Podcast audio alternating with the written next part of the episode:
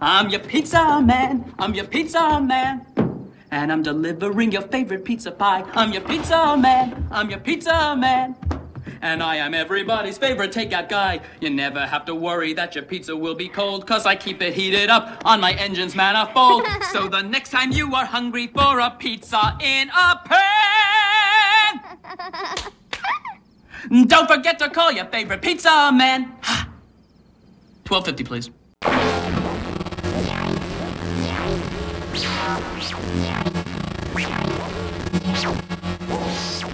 Salut à tous et bienvenue dans Podsac, le podcast. Sérieusement accro au ciné. kinds of people, my friend. Those with loaded guns, and those who dig. Live for nothing. Or die for something. Remember, Sally, when I promised to kill you last? That's what made you. You did. I lied. We're gonna be doing one thing, and one thing only killing that.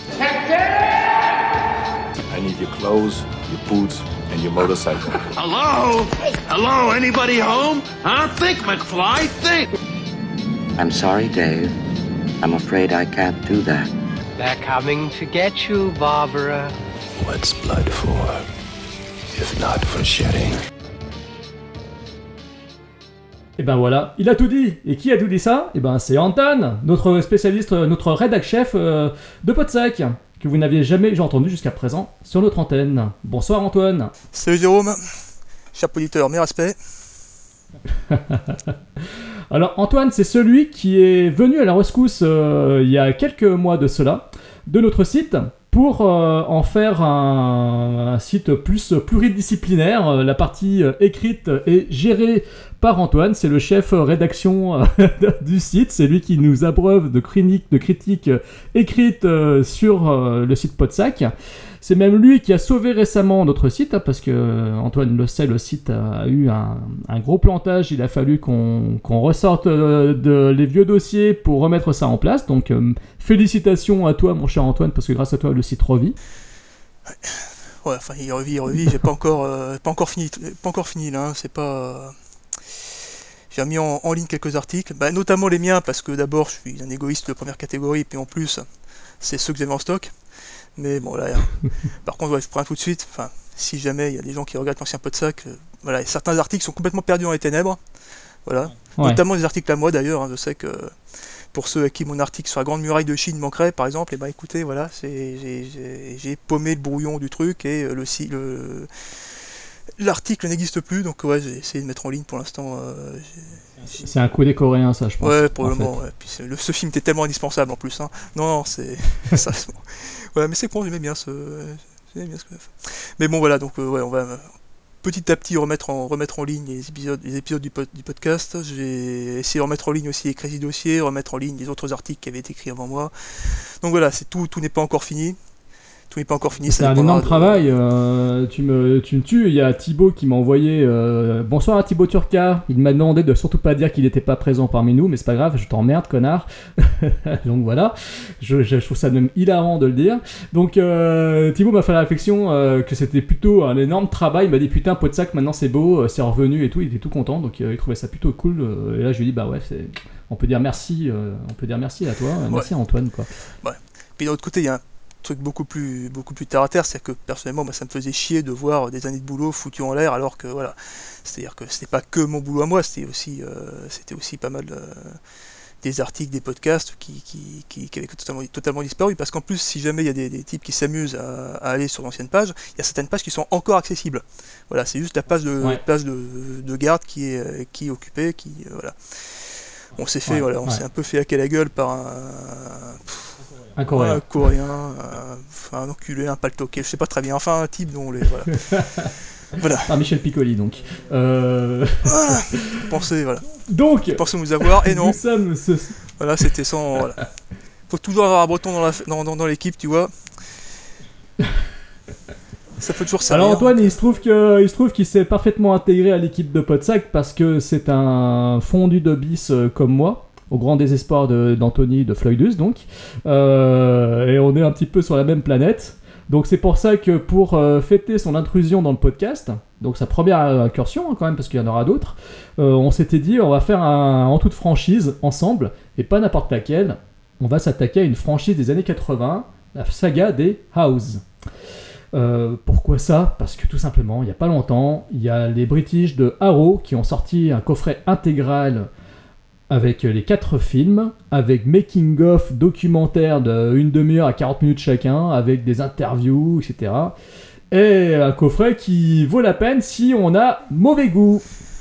Parfaitement. Alors, évidemment, bon, le, ouais, Blu-ray est sorti, sachant que, je sais pas si on peut raconter les coulisses, mais moi de mon côté, les, les quatre films que je me suis tapé, ça a été quatre rips de VHS en VF.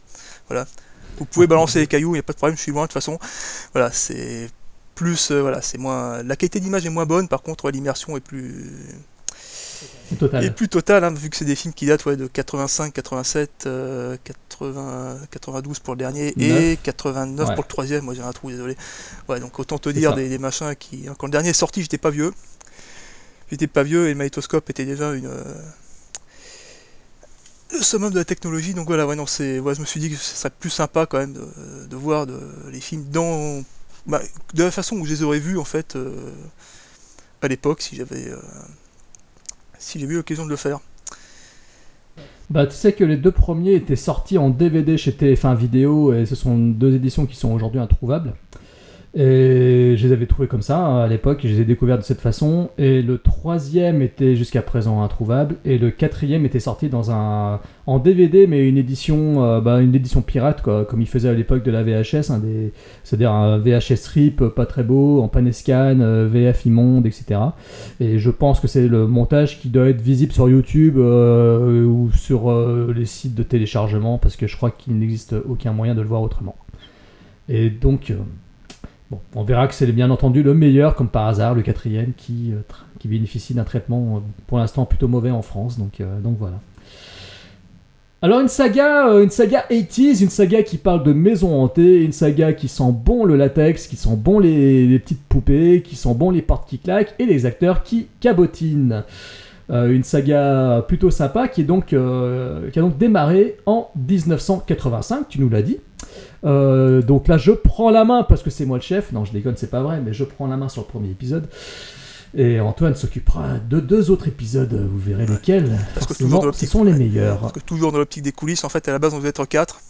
Voilà. Et vu qu'on n'est pas que beau et modeste, on est aussi intelligent, on s'est dit, ouais, quatre, euh, il y a 4 films dans la saga, on va. On est 4, ça tombe bien. Donc finalement, on est que 2. Et donc, euh, voilà, c'est. Avoir droit à deux fois plus de Jérôme mais à deux fois plus d'Antoine pour le prix d'un, là. Ben, c'est la totale. Alors le premier film, 1985, sorti le 4 juin 86 chez nous, mais aux États-Unis, euh, je crois qu'il est sorti beaucoup plus tôt, c'est-à-dire en décembre 80. ouais, c'est ça, en décembre 85. Euh, non, en février 86, pardon, le 28 février 86. Je suis, en train de, je suis en train de regarder mes notes de Traviol, c'est pas bien. Réalisé par qui ce film? Par Steve Miner. Alors je pense que Antoine, toi tu adores comme moi Steve Miner. C'est le mec qui a quand même réalisé, euh, avant de réaliser des épisodes pour euh, la série Vampire Diaries et autres conneries, il a réalisé surtout Vendredi 13, euh, chapitre 2, Le tueur du vendredi, et le chapitre 3, Meurtre en trois dimensions. Et il a réalisé également bah, le fabuleux, le génialissime, l'incroyable, le formidable Forever Young. Non, je rigole. Lake Placid. Voilà, pour ceux qui aiment les films de Croco, pour ceux qui aiment l'affiche. Thibaut, c'est pour toi. Je sais que tu as l'affiche chez toi maintenant. Euh, voilà, c'est voilà. Donc Steve Miner, quelqu'un de sympathique, mais surtout un sacré yes man. T'as un avis sur euh, Steve Miner, toi ou pas? Euh, Steve Miner, bah écoute. Tranché comme ça, non. Voilà, c'est. Bon, l'avantage, c'est quoi? Il a réalisé le deuxième et le troisième. Et troisième vendredi 13, donc ouais, sans lui, on n'a peut-être pas eu des, on a peut-être hein, parce que vu, vu la tronche qu'il y avait dans le premier, ça aurait été un peu, ça aurait été un peu compliqué. Voilà, c'est mais surtout qu'en plus dans On le premier, pas eu le masque de hockey. voilà, il n'y a pas eu de masque de hockey déjà pour commencer. Et puis si on s'était, voilà, si on, on serait, on serait resté au premier, par exemple, on serait resté à la VF. Aujourd'hui, Jason Voorhees s'appellerait Jackie. Et franchement, ça, voilà, rien que pour ça. Ouais, je sais pas si tu- t'as déjà vu, je sais pas si t'as déjà écouté la VF de, de Vendredi 13, mais c'est si, ouais. si, si, si, la- fin en VHS. la fin complètement anticlimatique, euh, Ouais, J'avais un fils, il Bah, s'appelait Jackie. le- Je- Merde quoi. Non, non, juste non quoi. J'ai pas, ça fait pas une heure et demie que j'attends, j'attends le dénouement final pour avoir ça. Non. Et puis, bon. Donc voilà, ouais, donc c'est. Ça vaut, ça vaut euh, la VF de euh, Halloween où on l'entend dire euh, à la fin du, de la fameuse séquence pré-générique Michel Ah putain, ouais, Michel, Michael Myers qui est francisé en Michel Meyer, putain, mais ça c'est. C'est pareil, putain. Ah oui, oui, ça c'est. Voilà, c'est c'est comme Ça, quoi, comme bon quoi c'était pas mieux avant, hein, désolé. C'est.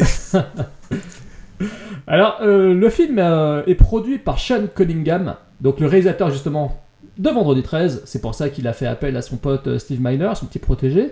Euh, Sean Cunningham qui avait produit le premier film de, de Wes Craven, hein, on le sait, La dernière maison sur la gauche, euh, euh, qui a donné un coup de main donc à pas mal de cinéastes à l'époque, et donc quelqu'un plutôt, plutôt sympathique. Le film est écrit par Ethan Wiley, un jeune scénariste à l'époque, qui était, je crois, en colocation. Euh, je me semble qu'il était pote avec Fred Decker, parce que l'histoire vient de Fred Decker, donc le scénariste pote de Shane Black. Fred Decker qui a réalisé le fabuleux Robocop 3, qui a réalisé et écrit Monster Squad, dont euh, notre ami Crazy Charlene avait fait un article, euh, un crise des dossiers sur Podsac. Euh, et donc Ethan Wiley est connu vraiment pour, bah, pour ce House, hein, pour le premier film, et aussi pour le second, puisqu'il a également réalisé le second. On y reviendra après, enfin tu en parleras ensuite. Au casting, on a un acteur que les fans de Brian Obama connaissent, c'est William Catt. Hein, c'est le, le beau bellâtre de Carrie au bal du diable. Euh, un acteur euh, plutôt sympathique, euh, voire fade, si on veut être sympa. On retrouve également un acteur qui s'appelle George Wendt, ou Wendt, qui est connu pour une série télé qui s'appelle Cheers et qui a rejoué ensuite pour euh, Steve Miner, notamment pour, dans le fabuleux Forever Young avec Mel Gibson. Euh, voilà, c'est un acteur dont on connaît la trogne, que l'on a vu maintes et maintes fois, mais qui est connu pour des rôles de, de bon gars débonnaire. C'est une sorte de John Goodman euh, moins connu, mais voilà, dans House, il a un rôle quasiment similaire à ce que pouvait faire John Goodman à la même époque. Et puis, je je vois pas trop euh, d'autres personnes, d'autres acteurs à citer euh, dans le, dans le film, honnêtement. Il n'y a pas grand monde de très très connus. Et euh, je pense que l'on peut euh, partir maintenant tout de suite sur euh, ce que l'on a aimé ou pas de ce film. Ah oui, j'ai pas pitché le film, bien sûr, je suis très con moi. Ah bah ouais, non, mais non, ça va pas du tout là. J'ai perdu la main sur Podsac, c'est pas bien. Donc euh, ça parle de quoi? Ça parle tout simplement d'un vétéran du Vietnam qui est devenu un écrivain à succès euh, de, de romans, euh, qui a beaucoup de fans. Il s'est séparé de sa femme qui était, qui est actrice, qui est actrice, qui est une star de cinéma. Je me trompe pas en disant ça, parce que j'ai pas depuis ouais, moment elle- depuis, ou actrice de série télé, je crois, un truc dans ce genre-là, enfin. Voilà, l'actrice, quoi, pas. c'est- Voilà. Et ils ont tous les deux. Alors, ce qui a mis fin à leur couple, c'est qu'ils ont perdu leur fils qui a disparu dans la maison de famille de, ce, euh, de, cet écrivain. Voilà, il a perdu son fils dans cette maison, et la maison qui appartenait à sa famille hein, depuis très longtemps, et euh, son gamin a disparu mystérieusement. Et il se trouve que à la mort de sa grand-mère qui habitait dans la maison, il se trouve que bah, il en hérite et qu'il se retrouve à récupérer la baraque et il s'y installe en espérant euh, vaincre ses démons et retrouver l'inspiration pour écrire un bouquin. Sauf que, sauf que, la maison est tentée. La maison euh, est une sorte de piège temporel euh, zone- à base de, failles dans l'espace-temps, etc. Que son gamin, il va vite s'en rendre compte, est prisonnier dans cette baraque et qu'il est détenu prisonnier par. On ne le dira pas pour ceux qui n'ont pas vu le film. Donc c'est un film qui mêle en gros euh, cinéma d'épouvante à l'ancienne, histoire de maison hantée, porte qui claque, avec pas mal de, de gadgets, pas mal de créatures en latex comme à l'ancienne, puisqu'on est vraiment dans les années 80. Et c'est un film qui a eu un certain succès, dont l'affiche est absolument fabuleuse. Je pense que tu connais cette Avec affiche, la- la main, même cher auditeur. Voilà. qui a légèrement été reprise pour d'autres. euh, Enfin bon, on va, on va y revenir Peut-être pour des là-dessus. pochettes d'albums, euh, peut-être même des pochettes d'albums de, de métal. Ouais, si même pour la suite. En hein, tout cas, Star c'est- Wars 2, par exemple. Cette main décharnée qui appuie sur l'interrupteur de, de la sonnerie, de la sonnette d'entrée. Euh, voilà, l'affiche est magnifique. Je l'ai chez moi en 120 par 160, je peux me la péter. Euh, Ah, tu peux, ouais. et, Tu peux. ah, et puis elle a vraiment de la gueule. Elle a vraiment de la gueule. Donc voilà, très belle affiche, culte. Un film qui, quand j'étais gamin, pour la petite histoire, m'avait percuté la gueule. Ce qui fait que j'avais vraiment pendant très longtemps voulu voir le film. En plus, euh, au collège, tout le monde en parlait. Enfin, certains en parlaient. Euh, mais je n'ai pu le voir que bien plus tard, euh, grâce à TF1 Vidéo en DVD, dans leur édition, la même collection dans laquelle ils avaient sorti les Dario Argento, etc. Et donc j'ai pu voir le film à cette époque-là, et ça a été une énorme déception. Voilà, mais je vais en y venir plus tard. Je vais d'abord te laisser donner ton avis, mon cher Antoine. Ben ouais, c'est-à-dire j'ai pas forcément, je pense qu'on va pas forcément se battre euh, là-dessus. C'est-à-dire que moi j'ai pas réussi à m'emballer pour ce film en fait.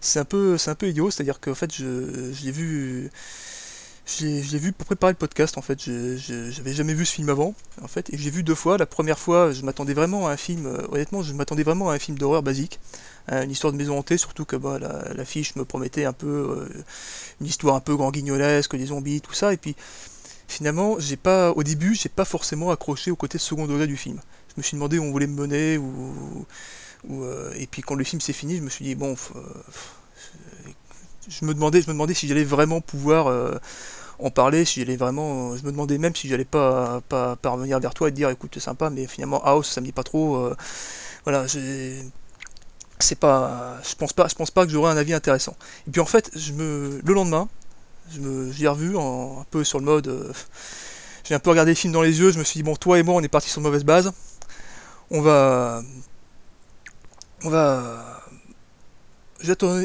t'en donner une chance et euh, j'ai j'ai revu et je l'ai davantage apprécié. C'est vrai que le côté second degré bah, passe, euh, passe plutôt bien. Par contre, on sent vraiment que, enfin, moi j'ai c'est l'impression que j'ai eu que le scénario était un scénario assez, comment dire, assez sérieux à la base, et qu'il y a certains éléments, euh, notamment le, personnage du voisin un peu idiot là, euh, Harold, je crois qu'il s'appelle, a été, euh, a été rajouté, semble avoir été rajouté en, au milieu pour, pour dédramatiser le, dédramatiser le, l'histoire. Personnellement, un Je crois que je crois que c'est euh, c'est grâce à Ethan Wiley qui a eu ça. Parce qu'à la base, d'après ce que j'ai lu dans les trivia et même dans le documentaire, le script était beaucoup plus obscur, beaucoup plus sinistre. Et ça, c'était la version Fred Decker. Et ça a été intégralement réécrit par Ethan Wiley, qui lui en a fait euh, une comédie horrifique. Et ça, ça se sent pas mal, c'est-à-dire que, enfin, c'est vrai qu'on dévoilera pas la fin, mais la fin est pas, est pas forcément en raccord avec l'esprit, c'est-à-dire que, enfin, honnêtement, c'est c'est un peu idiot, mais moi, ce film m'a pas fait penser, à une, pas fait penser à d'autres comédies, il m'a fait penser à l'échelle de Jacob d'Adrian Lyne. Voilà, qui, euh, je sais pas si tu l'as vu ce film. Ah bah si Ouais, si, si. une Ouais, tuerie. c'est un des premiers films à twist en plus. Question, euh, ouais. Non non mais Question idiote. non non mais c'est Qui- un film qui aujourd'hui est méconnu et suis- qui mériterait une, ré- qui est- une rediffusion, enfin une Et qui réédition est quoi, un en putain de Blu-ray chef-d'œuvre, si tu me fabuleuse. permets cette, cette fine analyse technique. Voilà, c'est. Bah tu vas faire plaisir à Anthony, tu vas faire plaisir à Freudus parce qu'il est fan de de l'échelle de Jacob. c'est un des rares films qui est failli, euh, qui, qui- qui a réussi à me tirer une larme quand même. Voilà, c'est parce que la fin est juste, euh, juste, juste poignante quoi. Pareil, pas de spoil, mais c'est vrai que moi ça m'a vraiment fait penser à ça quoi. Un type traumatisé par la guerre du Vietnam et qui est euh, dont le couple a été euh, brisé par euh, le euh, a été brisé par la disparition de, leur gamin et qui revit des flashbacks, qui est par des monstres dont on ne sait pas si sont, ce sont des hallucinations de vrais monstres. Ça m'a vraiment fait penser à ça. Et je me suis demandé, je, je- me suis demandé y a un moment ou un autre, les deux films n'étaient pas sortis en même temps et tout, même pas quoi. C'est-à-dire que l'échelle de Jacob c'est 90, House c'est 85. Donc euh, pas, c'est assez déroutant en fait quand tu fais le parallèle entre les deux. Et j'ai pas réussi, je pense que c'est peut-être pour ça que j'ai pas. J'ai peut-être raté la dimension fun de House, c'est que j'ai passé mon temps à penser à ce film en fait. Et c'est vrai que c'est. C'est un des. Voilà, c'est. Tu as. J'ai pas, pas réussi, comment dire, à. J'ai pas forcément réussi à rentrer dans le délire du truc en fait. Euh, Même, même malgré, euh, malgré les, scènes où euh, William Katz se, refait la guerre des tranchées dans son, dans son dressing parce qu'il y a, y a un monstre dans le, un monstre dans le placard, même, euh, même Harold Gorton, quand tu t'aperçois qu'il est doublé par Jacques Bellutin dans la VF et que ça c'est plutôt marrant. Voilà, non, c'est. Voilà. Honnêtement, je. Peut-être mal commencer ce podcast, mais c'est peut-être celui des quatre, celui sur lequel j'ai le moins de choses à dire en fait. Voilà, c'est voilà, c'est pas un mauvais film, c'est pas un mauvais film, mais honnêtement, c'est pas, il, manque un truc, il manque le machin qui va faire que je vais m'emballer pour ça quoi. Alors moi, si tu me permets de prendre la main, c'est un film qui donc a longtemps été culte, juste pour le visuel, juste pour les photos que dont j'avais pu vous le lire, ou de voir la- l'apparition dans les dans la presse euh, spécialisée. Tu vois, créatures, etc. Il y avait un côté latex qui me branchait. Je me disais, ça va être génial ce film. Et ma déconvenue a été énorme quand je l'ai découvert en, VD en DVD. Le film est apparu plus sympathique au revisionnage derrière et nettement moins quand je me suis refait avec euh, grâce à Arrow récemment. Donc euh, c'est un film qui, qui est vraiment ancré dans les années 80 et comme tu l'as dit c'est un film qui a le cul entre deux chaises. On sent vraiment qu'il y a une volonté d'avoir d'avoir d'abord un film d'épouvante euh, bah, produit par Sean Cunningham donc on s'attend à un truc quand même à la vendredi 13 qui se voulait un peu effrayant. Sauf que derrière il y a un gars qui est venu mettre beaucoup d'humour et qui réitérera cet exploit ou pas, hein, selon ton avis, moi j'ai le mien, on en parlera après pour le deuxième, mais qui réitérera cet exploit en, de façon plus prononcée dans l'épisode 2. Mais euh, voilà, c'est un film qui a le cul entre deux chaises, il y a des moments très très sympas euh, avec euh, effectivement un bon zombie en mode GI assez stylé, etc. Même si on voit les limites du maquillage, mais c'est vraiment à l'ancienne et c'est plutôt, c'est plutôt sympa. Je rêverais d'avoir la figurine de 30 cm de haut pour aller à côté de celle de Harley Quinn qui est dans ma chambre. Voilà, ça serait plutôt stylé. Mais à côté de ça, on a des moments très embarrassants avec euh, notre ami, notre héros qui d'un coup se met à cavaler et à faire des pirouettes dans ses escaliers en tenue de militaire, qui débarque dans son allée en criant un hurrah devant son voisin médusé.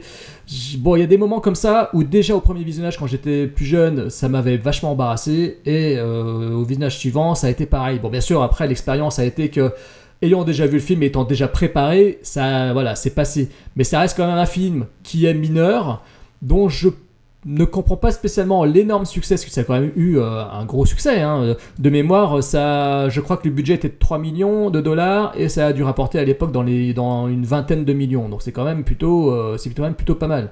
C'est-à-dire qu'il a quand même été bénéficiaire. C'est ce qui explique que derrière, ils aient fait un épisode 2. Bon, je crois que là, par contre, l'expérience fait que le succès n'a pas été au rendez-vous. Mais voilà, et puis c'est. Là, quand je l'ai revu, avec euh, l'édition Arrow qui est quand même plutôt très belle, euh, où tu as un documentaire où tous les protagonistes reviennent sur le tournage, reviennent sur l'expérience du film, etc., où ils expliquent, tu as Sean Cunningham qui est, qui est interviewé, tu as Steve Miner, etc. Euh, c'est très intéressant de, de voir un peu comment euh, tous ces bonhommes-là en sont venus à produire ce, ce film dont ils sont plutôt fiers, c'est-à-dire euh, pour eux c'est un, une comédie horrifique pure et dure, sauf que au jour d'aujourd'hui, ce, bah, ce petit mélange ne fonctionne beaucoup moins puisqu'on est habitué à des films du même style mais avec plus de panache comme euh, bah, Zombieland ou Shaun of the Dead, etc. Des films qui sont plus énergiques que euh, des histoires d'un gars qui est devant un placard et qui tire sur une ficelle en, avec, euh, en tenue de GI et qui est prêt à sauter dans un pot de fleurs pour se cacher. quoi. Euh, ça, ça, voilà, c'est ça qui fait que le film a quand même mal vieilli, euh, malgré, euh, même si euh, effectivement, euh, à l'origine du projet, voilà, il y avait quand même euh, des mecs connus, euh, notamment Shane Black, hein, que maintenant tout le monde idolâtre, qui était quand même euh, derrière le projet aussi au départ, qui été là pour filer un coup de main, euh, parce qu'au début, euh, je crois qu'il voulait en faire euh, une sorte d'anthologie. Enfin, c'était un film de potes, quoi. Au départ, c'était vraiment une tro- trois potes qui étaient partis pour euh, bosser dessus, euh, et euh, bah voilà, le film après a dévié de son peut-être son schéma original pour arriver à devenir une comédie un peu balourde comme on le connaît aujourd'hui. Bon, maintenant, on va, maintenant, on va, tous les deux d'accord pour dire que c'est pas un chef-d'œuvre. Maintenant, voilà, tout n'est pas acheté non plus. Hein, C'est-à-dire qu'il y a quelques passages marrants et tout. Moi, honnêtement, c'est vrai que mon personnage pr- préféré dans ce film-là, c'est quand même le voisin qui. Voilà, j'ai toujours eu un faible, moi, dans les films, pour, euh, enfin, notamment dans les films d'horreur, pour le, personnage comique qui va être complètement à côté de la plaque par rapport à ce qui se passe, quoi. C'est-à-dire que à un moment, quand, euh, quand, quand euh, le héros, là, William Cat, lui, explique, lui explique qu'il y a comme un dragondin de 20, cent- de, de, de 20 kilos dans son, dans son placard et que lui répond calmement, sagement, avec la voix de Jacques Balutin, bon, sûrement à croisement, comme ça, et puis qui se, qui se, qui s'étonne pas, pas plus que ça. C'est voilà, c'est le genre de, le genre de moments qui m'ont qui, qui plutôt amusé. C'est-à-dire qu'en fait, les, apparitions du voisin euh, sont, sont plutôt fun, mais le reste du film est assez. Voilà, c'est-à-dire. euh, Ouais, c'est ça, oui, il joue, il joue pas, il joue pas assez la carte du, pas, assez la carte de, l'horreur, pas assez la carte de la comédie, et euh, et puis ouais, puis l'affiche c'est quand même une sacrée publicité mensongère quand même, hein. donc euh, Bah oui, oui, parce qu'effectivement, l'affiche, euh, on s'attend à un vrai film d'horreur avec des, des scènes sanguinolentes, et ce qui finalement n'arrive jamais. Parce que c'est vrai que, voilà, les créatures, c'est des créatures en latex, euh, elles sont animées, ça fait grosse poupée, mais c'est rigolo, euh, elles sont Ouais, rigolotes. hein, La hein. créature. euh, ah bah oui, puis ce qui est assez marrant, c'est le. Ce qui m'amuse, enfin, ce que je trouve assez curieux dans le film, c'est les... c'est vraiment la gueule des créatures, quoi. Elles ont quand même un look spécial. Et de mémoire, c'est quand même des putains de grands noms qui ont été à l'origine des, des, des, animatroniques du 1 et du 2. C'est Phil Tippett, c'est des mecs qui ont bossé ensuite sur des grosses, des gigantesques productions. euh, c'est des, mecs qui, sont, qui, qui ont ensuite percé. Enfin, les gars qui ont fait les, les animatroniques du 1 et surtout celles du 2, euh, ce sont des gars qui ont fait euh, ensuite, qui ont eu des Oscars pour Jurassic ouais, Park. ça compagnie. pas c'est Jurassic Park quand même, hein, c'est vrai que Ah bah oui. mine de rien pour ceux qui qui auraient raté ça ouais c'est non c'est non mais les, les- les effets spéciaux sont pas sont pas sont pas sont pas pou- sont pas sont pas pourris hein ça simplement ouais, les les, les créatures font vraiment années 90 années 80 quoi c'est à dire que c'est Tu sens à l'époque. Elles avaient où- vraiment une identité, par contre, je sais pas ce que t'en penses, mais Ah elles ouais, avaient ouais. vraiment une identité. C'est-à-dire qu'elles ont une gueule pas possible avec des grandes dents. euh, Il y en a une, celle dans le placard, c'est un. On sait pas trop à quoi ça ressemble. Euh, J'ai toujours, euh, dans mon, dans mon souvenir, avant de revoir le film, j'avais dans mon souvenir euh, la créature qu'on voit dans Hellraiser 2 euh, qui poursuit l'héroïne, je sais pas si tu les as vues. Ouais, ouais. Dans le dans le dans le dans l'enfer là en enfer quand elle la poursuit dans les labyrinthes de l'enfer et j'ai dans mon souvenir c'était resté cette créature là et en fait quand j'ai revu House 2 euh, House 1 et je me suis dit ah bah non finalement ça n'a rien à voir c'est un gros bordel euh, composé de je ne sais quoi euh, c'est limite The Thing dans le final de John Carpenter on sait pas trop à quoi ça ressemble mais en tout cas c'est plein de bouts de plastique dans tous les sens et ça bouge beaucoup Ouais, ça m'a ouais, davantage fait penser à, ouais, à The Thing ou aux créatures qu'on voit dans l'entre de la folie qu'à vraiment euh, mais ouais, c'est ouais, c'est dans l'esprit quoi. C'est dans l'esprit. alors maintenant on va passer à l'épisode 2 Ah, chouette. Alors là, Voilà, là- alors là, nous on, on l'avait déjà évoqué, on l'avait déjà évoqué dans un des plats. Donc euh, celui-ci, euh, ça tombe bien que tu veuilles le présenter parce que moi je l'avais déjà fait et là comme ça je peux passer la main. Euh, je passe la main à mon cher Ouais, Antoine. là, donc c'est- je te laisse présenter House 2, la deuxième C'est histoire. quand même, ouais, c'est quand même, c'est comme une expérience hein, ce film-là, c'est-à-dire que voilà, j'ai vu pas mal de nanars dans ma vie, des trucs assez assez assez assez cradingues. J'ai vu quelques navets, j'ai vu quelques chefs-d'œuvre, mais là c'est un, un, un cas de film dont je, je n'arrive pas à te dire si où, où le classer en fait. Tu vois, ce House 2, c'est un peu, tu sais, comme les les dessins que je faisais que je faisais quand j'étais môme, tu vois, c'est un peu le c'est je respectais pas les proportions, ces méchats ressemblaient à des chevaux, euh, les arbres souriaient et tout. Voilà, c'est c'était esthétiquement et c'était artistiquement assez assez euh, approximatif on va dire. Mais voilà ça empêchait Ouais, pas ma, ouais. ça empêchait pas ma mère de les accrocher sur le frigo et de trouver ça magnifique. Tu vois bah, House 2 c'est à peu près le même truc en fait. C'est à dire que voilà je peux je peux pas vous dire ce film est bon ce film est mauvais. Je veux juste te dire si vous avez l'occasion de le voir voyez-le c'est une expérience quoi c'est à dire qu'après le succès Entre potes, faut le voir. Est-ce que tu penses qu'il faut le voir entre potes? Ouais, si, ouais. Entre potes avec de la bière, du whisky ou un truc dans ce genre-là, et de préférence, euh, de préférence avec d'autres, d'autres- trois autres films à, à planquer au milieu, parce que si, ne serait-ce que, ouais, si tu te fais une soirée un peu cinéma nawak, euh, bah c'est un peu, un peu le, un peu le contexte dans lequel euh, le- les plats où euh, t'en avais parlé étaient, étaient arrivés, hein, c'est-à-dire que, voilà, c'est, ouais, c'est, c'est une thématique en fait, des films inclassables, tu vois, c'est, on en connaît tous deux ou trois comme ça que que tu regardes en te disant putain je, je connais deux ou trois personnes à qui il faut que je montre ça Tu l'avais déjà vu celui-là avant de le voir pour le podcast euh, House 2 non. House 2 non. Alors j'ai alors j'ai écouté ton ta, ta présentation là sur euh, il y, a, y a- y a un an et demi à peu près. Bon la bonne nouvelle c'est que visiblement on, on est assez proche euh, assez proche au niveau de la de l'analyse, notamment sur le côté euh, nawakesque du truc. Donc voilà, si jamais certaines personnes ont déjà écouté l'épisode, euh, il y a les plats numéro 20, 22 ou 23, je sais plus très bien, voilà. Voilà, il risque d'y avoir des redites par rapport à ce qu'a dit, qu'a dit Jérôme. Maintenant, voilà, c'est. Mine de rien, je vais, parler, du même film, je vais raconter la même histoire, donc voilà, je vais faire en sorte d'éviter euh, d'éviter de faire doublon. Donc, euh, ouais, comme tu disais tout à l'heure, en fait, House, le premier House a eu pas mal de succès.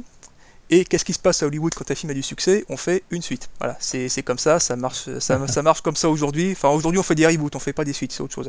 Mais voilà, Oui, on fait des momies, on fait des c'est momies ça, des momies, c'est- ouais, c'est putain, bien. c'est- On a- ça c'est autre chose, ça. Mais... Ouais. Voilà, on va pas en parler. Ouais, pas encore, pas encore. Pas encore, t'inquiète pas, il est dans mon viseur celui-là. Bon, mais plus précisément, le, le film a eu pas, le film a eu pas mal de succès, et donc, ben voilà, une suite a été rapidement, euh, rapidement mise en, en branle. Enfin, en. Le film est sorti deux ans après, hein, en, août, en août 87 aux États-Unis. La production, y avait toujours Sean Cunningham. À la réalisation, ben, on retrouve Ethan Wiley qui avait, euh, euh, euh, écrit le, scénario du premier.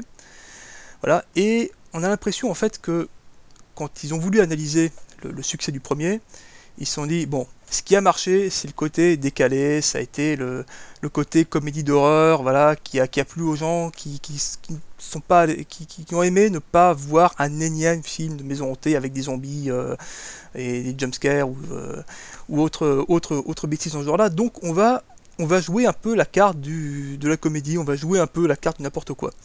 Le problème, c'est que, et là vous allez comprendre mon, mon désarroi, celui de Jérôme et le vôtre le jour où vous verrez ce film, voilà, c'est que, ben, en fait, ils ont pris le, second degré et ils l'ont foutu dans l'ampli et ils ont poussé l'ampli jusqu'à 11, si tu me permets l'expression. C'est-à-dire qu'on se trouve face à une, face à une espèce d'ovni qui explique pas mal d'ailleurs le, le bid que le film a fait. C'est-à-dire le film est sorti en 87 donc sous le titre aux États-Unis de House 2 de Second Story, qui est un titre assez intéressant dans la mesure où story en anglais c'est à la fois l'histoire, mais c'est à la fois l'étage. Et le problème c'est que t'avais avais cet élément-là dans le titre, t'avais l'affiche qui reprend euh, grosso modo l'affiche du, premier. Ils ont eu changé la graphie, ils ont rajouté deux dessus et un et, le, sous-titre en dessous. Puis sinon, ben, c'est le même, euh, c'est exactement la même. Alors en fait, ça dépend des visuels, tu sais. Parce que si tu regardes sur IMDb, moi je l'ai connu l'affiche, en fait, euh, la version française, c'est la, la, main qui fait un 2 avec ses doigts. Et l'affiche américaine, que tu peux voir, bah, si tu regardes l'affiche euh, version anglaise, c'est effectivement comme tu dis, c'est pas le doigt sur l'interrupteur, c'est une main qui tend la clé. Ouais, ça, ça se, ressemble, énormément, et en fait, c'est pour ça que pas mal de spectateurs euh, anglo-saxons sont allés voir ce film en pensant réellement qu'ils allaient voir la suite directe du, premier film. Sauf que non, House 2 n'est pas la suite directe du premier film, et je vais même vous faire un aveu, je pense que House 2 n'arrive même pas à sa propre suite directe en fait. C'est tellement. Euh, tellement il y a des. Tellement il y a des. Voilà. Grosso modo, je vais peut-être vous planter un peu le pitch, vous allez peut-être pouvoir comprendre. C'est-à-dire qu'on a un héros, donc Jesse, qui emménage dans une maison qui a deux particularités. D'abord, elle est ignoble, voilà, c'est une espèce de mélange entre euh, mélange de style moderne et précolombien en carton-pâte. Enfin bon, c'est assez. C'est la maison en elle-même est un, personnage à part entière en fait. Hein. C'est-à-dire que ça, marque une maison pareille. Je l'adore. Je la Ah ouais, non, moi aussi, moi aussi. Je, je sais pas si je vivrais, je sais pas si je dedans, mais voilà. Surtout que d'après ce que j'ai pu comprendre, d'après ce que j'ai pu comprendre, c'est une maison qui existe vraiment en fait. Hein. C'est donc c'est visiblement il y, a, vraiment quelqu'un qui a eu l'idée de se faire une maison en forme de temple précolombien et qui a vécu suffisamment pour voir ça. Bah, j'espère qu'il a eu, euh, j'espère qu'il a eu euh, avec lui des des jolies petites esclaves et de jolies jeunes filles à sacrifier, hein, comme dans le film, c'est quand même sympathique. Faut ça, honnêtement, pour supporter ça. Enfin bon, voilà, non, plus sérieusement, en fait, le, voilà, cette maison donc est, assez spéciale, et surtout, c'est une maison dans laquelle, 20, 20, 30 ans auparavant, ses parents ont été assassinés par un, une espèce de, de cow-boy, enfin, une espèce de, de, de, de cow-boy zombies qui, euh, dans, la version, dans, la version, euh, dans la version française, se contentent de balancer un sépulcral je veux le crâne avant de les flinguer tous les deux. Voilà. Donc voilà, on sait juste qu'ils se sont fait tuer par un type qui voulait un crâne. Voilà, point barre. Donc, euh, ouais, 25, ouais, donc plusieurs années plus tard, Jesse revient dans cette maison avec sa copine. Ils époussettent 20 ans de poussière sur le, sur, sur le bazar.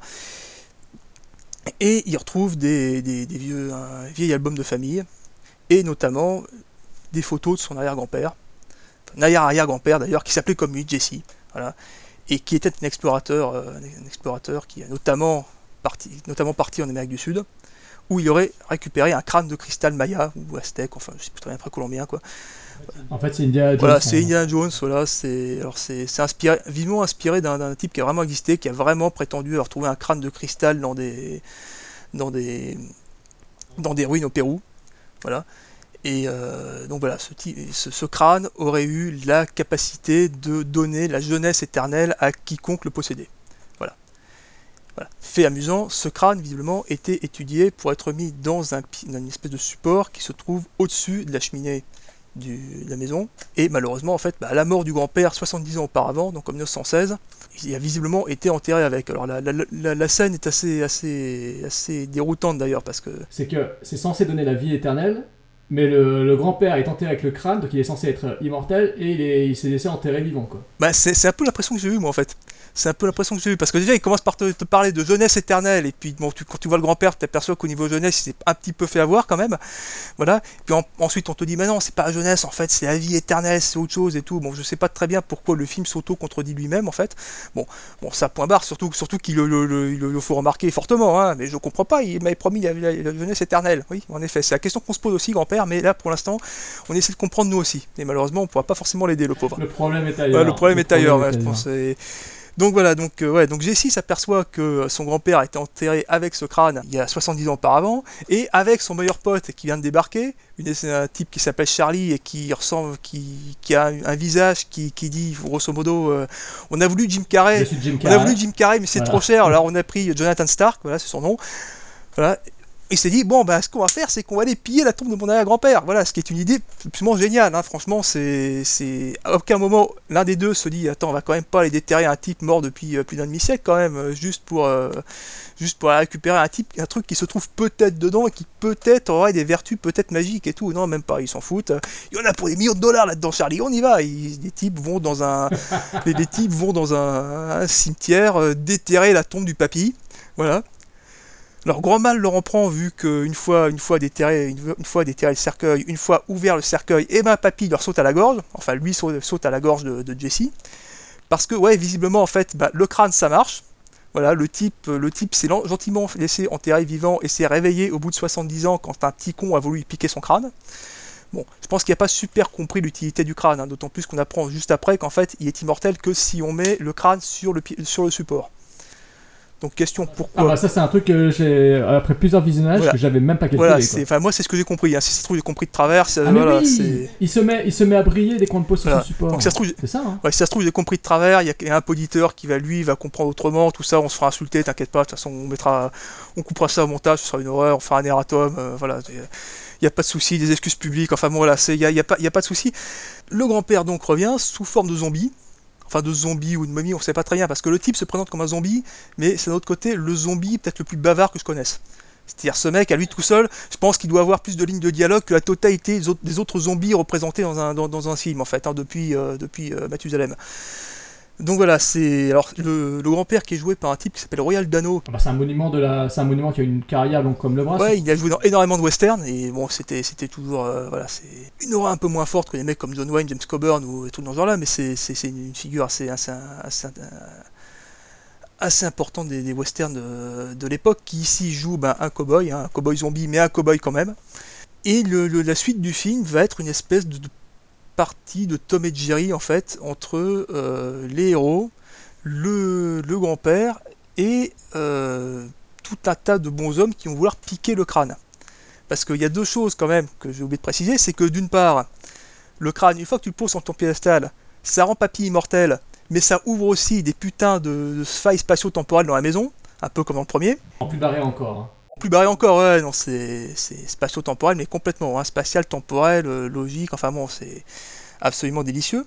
Et deuxième problème, en fait, ce, fichu crâne, il est juste placé bah, sur la cheminée dans l'entrée, donc juste si tu veux qu'on te pique un truc, en principe, c'est là que tu mets le machin. Donc ce, crâne va pas passer de main en main et de, possesseur en possesseur, de bec en bec aussi, ça y revenir aussi là-dessus, tout au, long, tout au long du film, avant que finalement ben, on aboutisse à une fin qui, qui paradoxalement est pas mal, honnêtement. J'ai rien spoilé du tout parce qu'elle est, Ouais, plutôt bien écrite, je trouve. Pareil.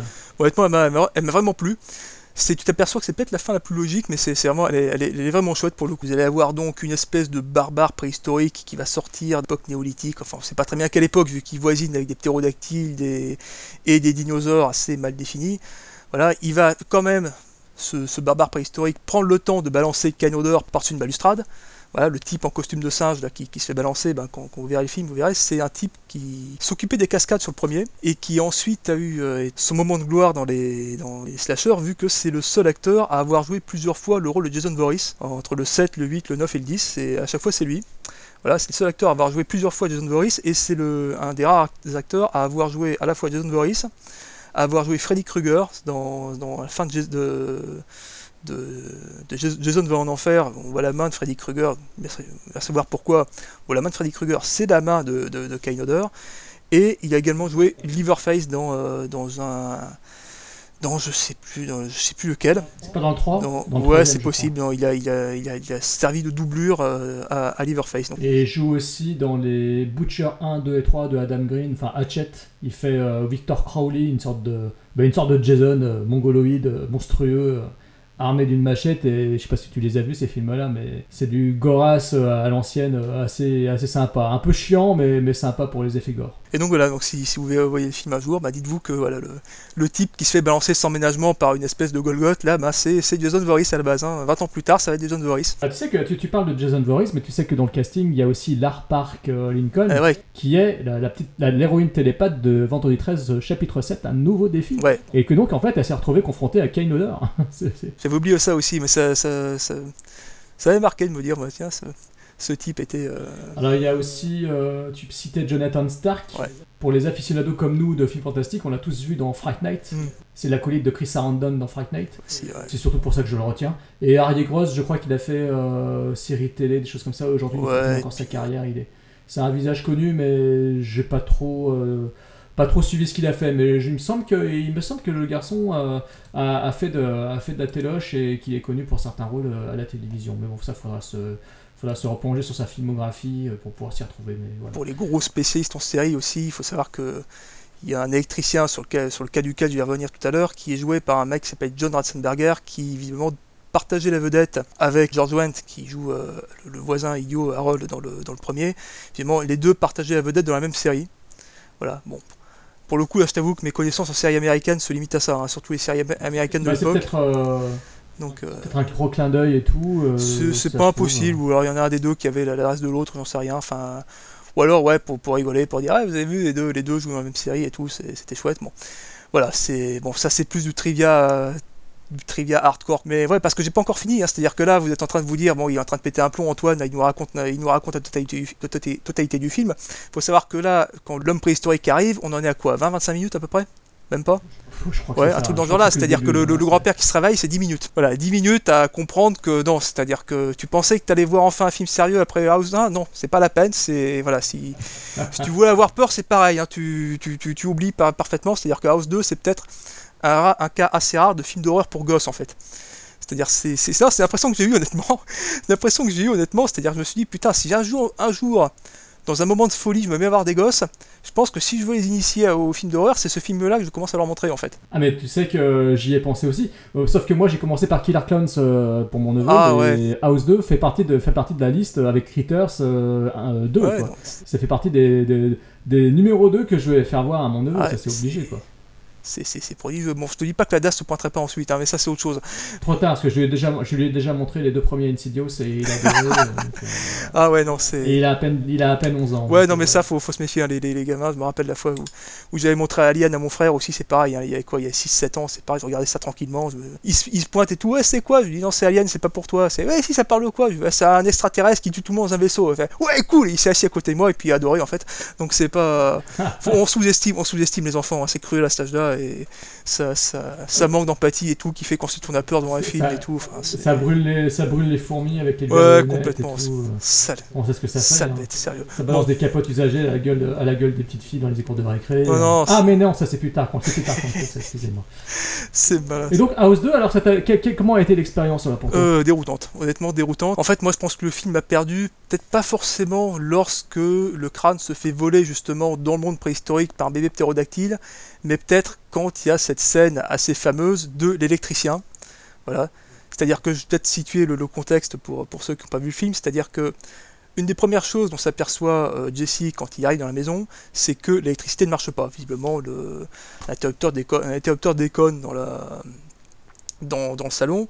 Et c'est assez marquant parce que d'une part, c'est à peu près la seule scène sensée du film, et puis surtout, ça va amener, euh, quoi, au bout d'une heure, l'arrivée du personnage de Bill, l'électricien, qui en fait va complètement tuer les dernières neurones que tu avais.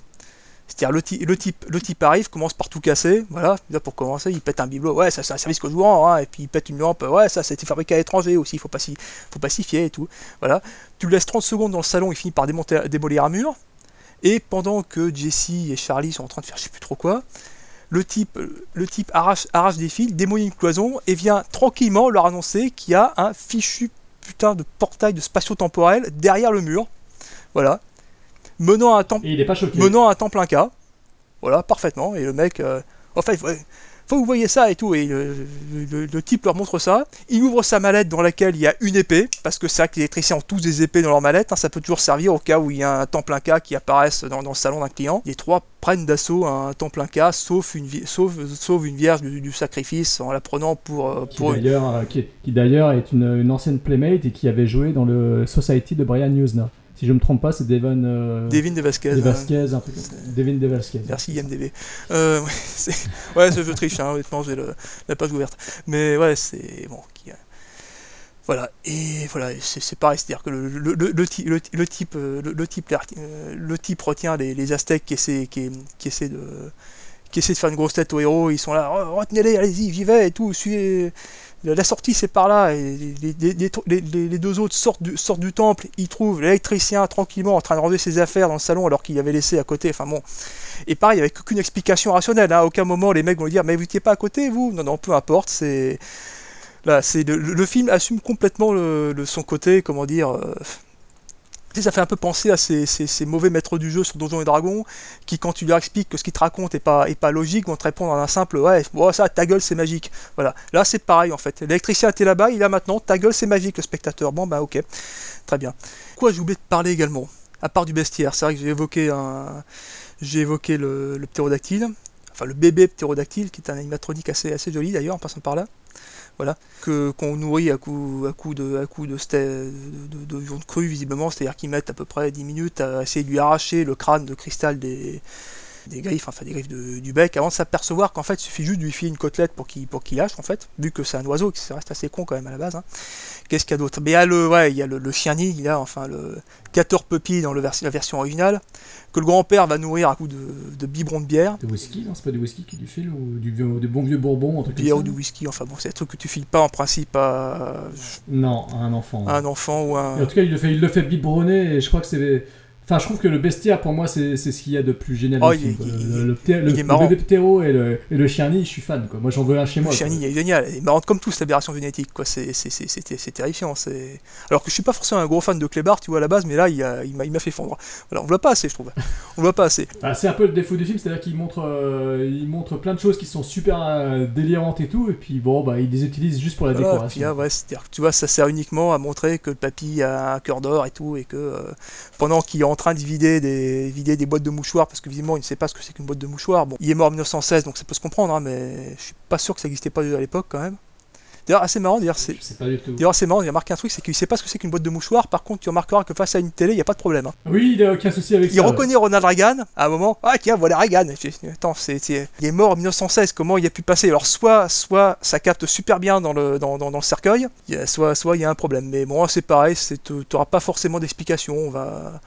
T'auras pas, non seulement tu n'auras pas d'explication, mais tu as un, peu l'impression que ça va être de toute façon le, le fil conducteur du film. hein. Il n'y aura pas d'explication, on fait ce qu'on veut, et puis. Euh, J'allais pas dire on vous emmerde, mais faites-nous confiance, quoi. Ah, moi, c'est, honnêtement, c'est, ce que j'adore dans le film. hein, c'est ce côté complètement foutraque. Dès le moment où euh, ils ont franchi le pas de la porte, euh, c'est parti pour euh, du grand n'importe quoi pendant 1h20. Quoi. C'est-à-dire que j'aime beaucoup le, le duo d'acteurs. Ils sont pas, c'est, pas les meilleurs acteurs du monde. Non, mais ils sont cool. On en avait. Voilà, j'aime bien le duo qui, sont, qui forment tous les deux. Je les trouve euh, assez sympathiques. Ça fait vraiment un duo de, de potes de longue date. euh, euh, L'un qui est un peu, qui fout un peu la merde à chaque fois, mais qui, mais qui est quand même fidèle en amitié, qui est toujours là pour dépanner son pote dès qu'il a le besoin de le faire. Euh, les filles ont moins le beau rôle dans, dans le, dans le film au final. Les demoiselles sont moins bien mises en avant. Pourtant, il y a Lara Parkinson qui déjà était très Ouais, belle. mais mais elles apparaissent. son personnage est vite, vite, vite expédié et elles sont très Elles mal écrites. quasiment pas. Hein. Ah ouais, mais c'est clair. Elle se, elle se barre, Et elle puis- se barre au bout, au bout de, au bout de quoi de, ouais, au bout, au bout de 30, minutes, minutes, de film. pas. Voilà, t'as as ensuite euh, ouais, Devin de Vasquez qui arrive, mais qui, je crois qu'il n'y a même pas une ligne de dialogue. Hein. Alors il t'explique, il, ouais, il t'explique par le fait qu'elle est aztèque et qu'elle parle pas anglais, ce qui est un peu logique, tu me diras. Mais voilà, c'est. Mais elle est, mais elle est jolie. elle est Ouais, jolie. c'est. Euh, il y a l'autre actrice qui fait la chanteuse, euh, la fausse Madonna du pauvre, qui euh, crée l'illusion en deux minutes. La Madonna des années 80, il l'appelle, ouais. Ce qui est absolument, absolument débile. Voilà. Ils le font marquer d'ailleurs, à un moment. Voilà, le, ouais, le, ouais, parce que le Char- Charlie dont on parlait et l'impresario de cette nana, visiblement, essaie, ouais, essaie, essaie d'annoncer. Et c'est pareil, quoi. C'est-à-dire que rien. pff, voilà, tu as, un début de numéro musical à un moment où elle se déhanche sur une espèce de rock FM euh, joué sur une espèce d'énorme ghetto blaster.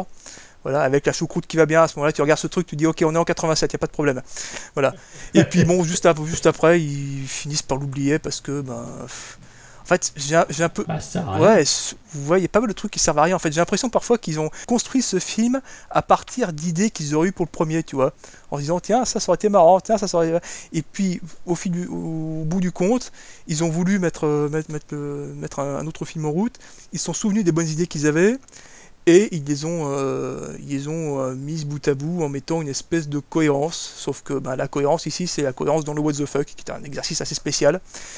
Qui est, mais bon, et ça, ça marche, euh, ouais, correctement. c'est-à-dire. Bah, Chez moi, ça marche totalement. Ah ouais, ça, franchement, ouais. chez moi, ça marche total. C'est-à-dire que, comme je disais tout à l'heure, dès qu'il rentre, euh, je suis d'accord pour dire, ok, c'est du what the fuck Mm. total. Euh, dès qu'ils ouvrent une porte, il va se passer un bordel. Et moi, ça m'éclate de voir un électricien débarquer, se transformer en Indiana Jones, on sait même pas pour quelle raison, ouvrir la porte vers un temple aztèque, délivrer une gonzesse devant des indigènes qui leur courent après. Je, je- je kiffe ce, mélange de, de folie, euh, ce... parce qu'on ne sait jamais dans quoi le film va t'embarquer, tu ne sais jamais ce qui va se passer derrière une porte, tu sais jamais qu'est-ce qui, va se passer dès que la porte s'ouvre, qu'est-ce qui, qui- qui c'est qui va en sortir. Ah ben le, premier coup c'est un, putain de barbare, la fois d'après quand ils y retournent c'est dans la jungle, ils, sont attaqués par un ptérodactyle ou par une sorte de gros euh, oiseau euh, préhistorique, etc. Il y, a des, passages que je trouve assez, bien foutus, assez, réussis. Quand ils disent que c'est, très à l'ancienne, hein, on est quand même dans le pur années 80, mais, mais on voit déjà il y avait des mecs qui euh, allaient faire leurs preuves plus tard. Ça se sent parce qu'il y a euh, vraiment la création d'un bestiaire, euh, d'un pur bestiaire quoi. On est, euh, euh, on est dans le what the fuck, mais il y a un vrai bestiaire qui est imaginé et ça a de la gueule, ça, c'est touchant, c'est mignon. Le bébé ptérodactyle, moi je suis fan, hein, on l'avait Mm. dit déjà avec Anthony, on était tous les deux fans de- du bébé ptéro, il nous a éclaté. Euh, on, on retient plus en fait le gros délire que l'histoire en elle-même. Euh, le- L'amitié entre les deux personnages qui est assez euh, sympa parce que c'est une amitié que, masculine que l'on peut avoir avec son meilleur pote et euh, le rapport entre le héros et son grand-père qui reste un rapport assez mignon finalement. Euh, c'est ce qui rend le Ouais, tout ça c'est ça c'est touchant. Euh, donc voilà, je trouve ça assez réussi. Le gros bémol, c'est peut-être que le vrai bad guy, ils ont voulu. À la fin, on dirait que Ethan Wiley, encore une fois, s'est dit Oh merde, putain, je fais un film d'horreur, donc faut quand même que je fasse peur. On va remettre le cowboy zombie du début, on le fait apparaître dans les 20 dernières minutes. Alors c'est dommage parce qu'il est très stylé quand même, ce Ah, putain de zombie. Euh, Je suis d'accord. hein. Il, ah, il, Ah, a non, non, il gueule, euh, Il a, il a cheval, de la gueule, hein, il, a, cheval, alors, il a de la gueule. Le cheval zombie en, en ouais, euh, qui, qui a l'air, je sais pas très bien si c'est de l'animatronique ou du, voilà, je sais pas très bien comment il a été, il a été ajouté celui-là, mais c'est c'est- c'est du- vraiment du beau boulot. C'est vraiment, il y a vraiment de la gueule. Et C'est dommage qu'on qu'on le voit pas. C'est-à-dire, je me demande ce que ça, aurait ça aurait donné dans un film plus sérieux en fait. Si c'était un film plus récent, un film, enfin si le film était plus récent, avec de meilleurs moyens, avec peut-être plus de budget, euh, ça aurait, je pense qu'ils auraient peut-être eu euh, moins de limitations euh, dans le délire, parce que le final en mode euh, westernien, etc., euh, c'est quand même pas mal trouvé. Je trouve il y a des idées sympas. C'est juste que voilà, le film souffre peut-être d'un manque de cohérence ou d'un manque de, de, de vraie euh, maîtrise de mise en scène derrière. Parce que Ten Wiley n'était pas du tout un metteur en scène, hein, c'était pas un réel, donc on sent que c'est chaud pour lui. on voit que c'est un scénariste qui n'a pas été trop contrôlé, mais le résultat des courses, c'est un film totalement nawak, c'est un film complètement barré à regarder, euh, et c'est pour ça que je l'adore. Moi, ça fait partie de, de mon top film nawak. euh, je, je peux me le revoir sans aucun problème. Je l'ai revu, je te dis franchement, en mode euh, Arrow Blu-ray, en haute définition, parce que franchement, ils ont fait un travail de ouf hein, sur chacun des films. hein. Même le 4, euh, même, même le pire épisode, ils ont fait un travail de, de restauration d'image, nickel chrome. le film, on a l'impression que c'est un chef-d'œuvre de Fritz Lang, euh, alors que c'est House 4. Bah, House 2 a vraiment de la gueule. Le revoir en Blu-ray en haute définition, ça a vraiment de la gueule, putain.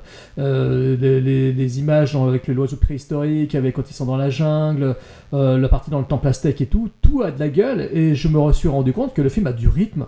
Il a beau être totalement nawak, on s'emmerde. Moi, je me suis pas emmerdé une seconde.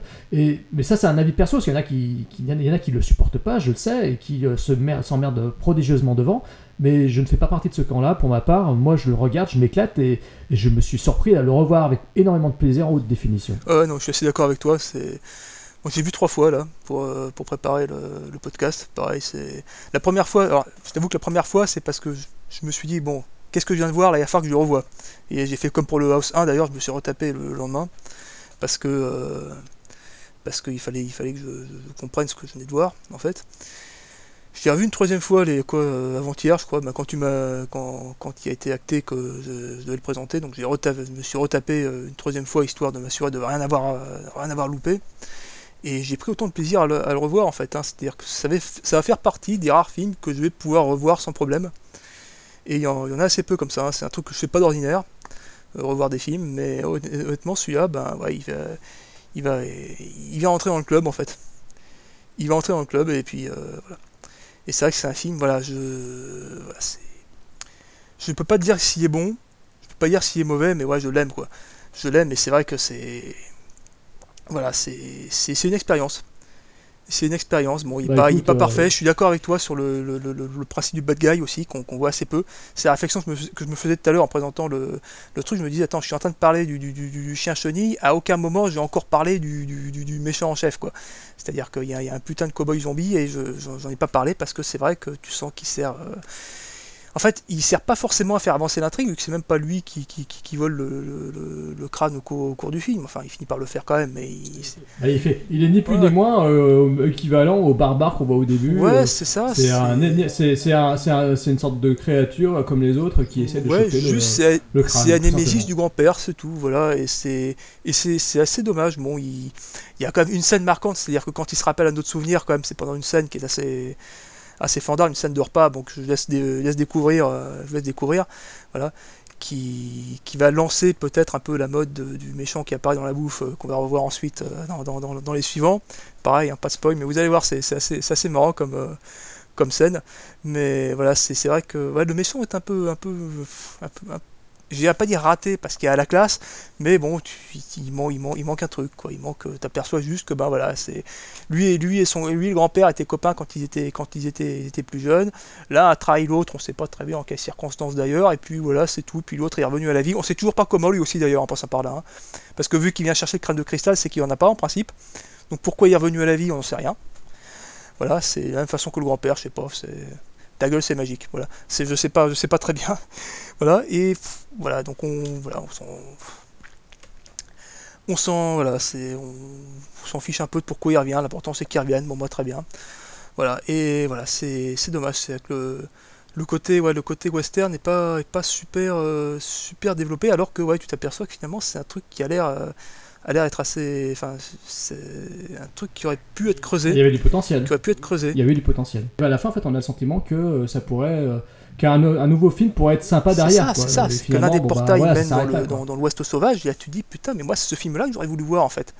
Plus que. Voilà, j'aurais même, même pu faire une croix sur le ptérodactyle en fait. Voilà. Voilà. Ouais, mais même le Chiani, même le maison. on peut sacrifier Chiani si je peux voir, euh, si je peux voir des types euh, euh, dans, dans, un, dans un, un univers parallèle traquer des cowboys zombies et tout, c'est cool ça. Voilà. Et c'est vrai que c'est voilà, c'est- dommage et puis voilà. Bah alors justement, c'est ce qui fait qu'à trop accentuer euh, le film sur la comédie, cette fois-ci, c'est ce qui fait que le film s'est planté. Et c'est ce qui fait que euh, bah, le- voilà, le film suivant euh, n'a pas eu euh, de retentissement, n'a pas eu le même budget, et ça, a été même compliqué pour le, pour le faire, House 3. Alors déjà, il y a eu un souci parce que quand le 3 a été produit, je sais que la MGM qui reprenait la franchise n'a pas voulu que le film s'appelle House 3. Je pense que ça les ennuyait de le voir attaché à House 2 de Sinistre Mémoire, donc ils ont voulu que le film s'appelle autrement pour lancer une nouvelle franchise. Sauf que partout dans le reste du monde, le film est connu sous le nom de House 3. Je m'amusais quand j'ai fait des recherches pour House 4 par exemple, je suis tombé sur pas mal de sites américains. Alors ce qui est marrant, c'est que t'avais pas mal, pas mal de, spectateurs américains qui étaient en train de dire Ouais, alors j'ai vu House 1, j'ai vu House 2, j'ai vu House 4. Par contre, le 3, je suis désolé, mecs, il est où en fait? Voilà, pourquoi ils ont fait un 4 alors qu'il n'y a pas eu de 3 Et en fait, c'est voilà, beaucoup de gens n'ont pas compris que le film, euh, enfin le House 3, donc est sorti euh, sous un titre complètement random en aux États-Unis, je sais pas si tu l'as, The ouais. Horror Show. Horror Show, c'est littéralement le film d'horreur, tu vois. C'est un peu comme si, je sais pas, moi, c'est un peu comme si en pleine élection présidentielle, tu vois, on faisait une émission politique et puis qu'on l'appelait une émission politique, tu vois. Enfin, je veux dire, attends, euh, ouais, non, peu importe. Enfin bon, voilà, c'est un titre, c'est un titre, euh, c'est un titre, euh, voilà, c'est un titre qui un peu, un peu passe-partout, voilà, et qui, ouais, enfin, je, je te, laisse- je te laisse présenter le truc, mais c'est vrai que c'est, il y, a de la rupture dans l'air quand même. Là. Bah, en fait, on sent que en changeant le titre et en le mettant dans le giron d'une nouvelle firme, on sent que Sean Cunningham s'est dit ok bon cette fois-ci on va accentuer euh, le film le côté horrifique, on va arrêter avec la comédie, les enfants, le truc familial c'est peu possible, ça marche pas. Donc ils mettent des potards dans le rouge, ils te foutent ça dans un film d'horreur à la Shocker de Wes Craven, un tueur en série face à un flic, le tueur en, série est électrocuté sauf qu'il n'est pas vraiment mort et qu'après bah ma foi euh, y a bah en fait c'est littéralement ce qui va se passer avec Horace Pinker de Shocker. Ah ouais, non, hein, il c'est monstrueux, euh, le tueur n'est pas Je me suis dit qui a copié l'autre et puis je Ah mais crois c'est que. c'est- c'est- ah mais c'est je crois que je Shocker, c'est est- après en plus, hein, si, euh, si, si, me- si je Oui, me oui, je crois qu'il est 90 ou Ouais, 91, putain, je ouais, ils sont, ils, sont, ils, sont, ils sont croisés à pas grand chose. Je me dis, putain, mais co- comment l'un des deux a pas, pu, a pas collé un procès à l'autre en fait, dans ce truc-là? Et voilà, je sais pas. Alors, réalisé, réalisé par euh, Jim Isaac, paix à son âme, qui malheureusement malheureusement décédé. Un mec qui a pas mal œuvré quand même dans le bis le cinéma horrifique et même le cinéma des fois euh, euh, dans tous les domaines. hein. Le mec, il a une carrière, il a fait un peu de tout. Il a touché aux effets spéciaux, il a touché euh, à la production, il a bossé sur le retour des Jedi, euh, il a bossé sur La Mouche de Cronenberg, il a bossé sur Faux semblant de David Cronenberg. Il a bossé, il a pas mal bossé avec Cronenberg. Je vois qu'il a même bossé sur le Festin nu. Il a bossé pour Mutant Aquatique en Liberté, le film réalisé par Sean Cunningham la même année. Et il a réalisé donc House 3 et surtout aussi Jason X, Jason dans l'espace, un des meilleurs vendredi 13. Il a réalisé Skinwalkers avec Rona Mitra face à des loups-garous euh, plutôt sympathiques. Et euh, un récent film assez bizarre, assez étrange, je sais pas si tu l'as vu, Pig Hunt. Euh, Pig Hunt, une non. sorte de survival, un survival barré, avec des gens qui se perdent dans la forêt, et un mélange de délivrance de John Boorman dedans, face à une sorte de, de cochon géant qui bouffe des gens, et euh, on tombe dans des parties un peu en mode, euh, en mode euh, Doomsday, donc c'est un gros bordel, Pig Hunt. Euh, c'est un film totalement surprenant, c'est un pur mad movie. Quoi. Attends, t'as un film avec un cochon su- qui bute des gens et tout, et j'ai échappé à ça, moi. Putain. Ok, bon, bah ouais. Le pig, euh, le pig, euh, Ouais, le pig bah, en il- question n'apparaît que vraiment dans le dernier tiers, donc c'est pour ça que tu te demandes ce que, veut le film, ce que le film veut te raconter. Ah c'est- Mais Pig Hunt est un film assez, assez barré et je te le conseille si tu aimes les films complètement barrés avec attends, je des suis- je passages suis en train, je suis en gore. train de voir ça, putain, mais je connais, je connais un truc qui vient de faire la liste là, c'est. Ok, bon. Donc euh, voilà, James, James euh, Isaac, euh, à l'origine donc de bah, la- mise en scène de ce film, écrit cette fois-ci par, par un gars qui a préféré qu'on oublie son nom, donc il s'est fait appeler Alan Smithy, donc ça veut tout dire. Et écrit également par Leslie Bohem, euh, que l'on connaît pour être euh, derrière euh, pas mal de choses sympathiques telles que Le Pic de Dante, Daylight, Freddy 5 l'enfant du cauchemar, des séries télé comme la série Disparition, je crois que c'était Steven Spielberg, c'est ça, c'est Steven Spielberg. Il est derrière aussi la série Extant, et si je me trompe pas, ça c'est avec Halle Berry. Enfin voilà, donc un mec quand même qui a, qui a un beau background hein, derrière, derrière lui, mais euh, voilà, il a quand même euh, écrit euh, ce fabuleux House 3, ce qui n'est pas rien. Au casting, on a euh, bah, le fameux euh, Lance Henriksen, un Bishop. Bishop Power, voilà, donc un acteur euh, monumental, une gueule monumentale, euh, qui veut être capable du pire comme du bon. Là, il est dans le rôle d'un bon, un personnage de flic euh, qui poursuit un tueur en série. Euh, il me rappelle un peu son personnage qu'il interprétait dans le film Jennifer 8 euh, avec Andy Garcia et Uma Thurman d'ailleurs. Et le tueur en série face à lui, bah c'est un monument, hein, c'est Brian James avec sa gueule pas possible, l'un des réplicants de Blade Runner. Ouais. un- voilà, je crois que même il joue. euh, Enfin, on l'a vu dans plein, dans plein de films, euh, des rôles de bad guy flippants parce qu'il a une gueule flippante, il a des yeux de ouf euh, et qui ferait peur à, il fait peur à tout le monde. il est quoi. absolument génial, Tango et Cash, je crois qu'il joue dans Tango et Cash, si je me rappelle bien, il fait l'un des tueurs fous de Tango et Cash avec Stallone et Kurt Russell. Et puis on a aussi Didi Pfeiffer, la petite sœur de, de Michel.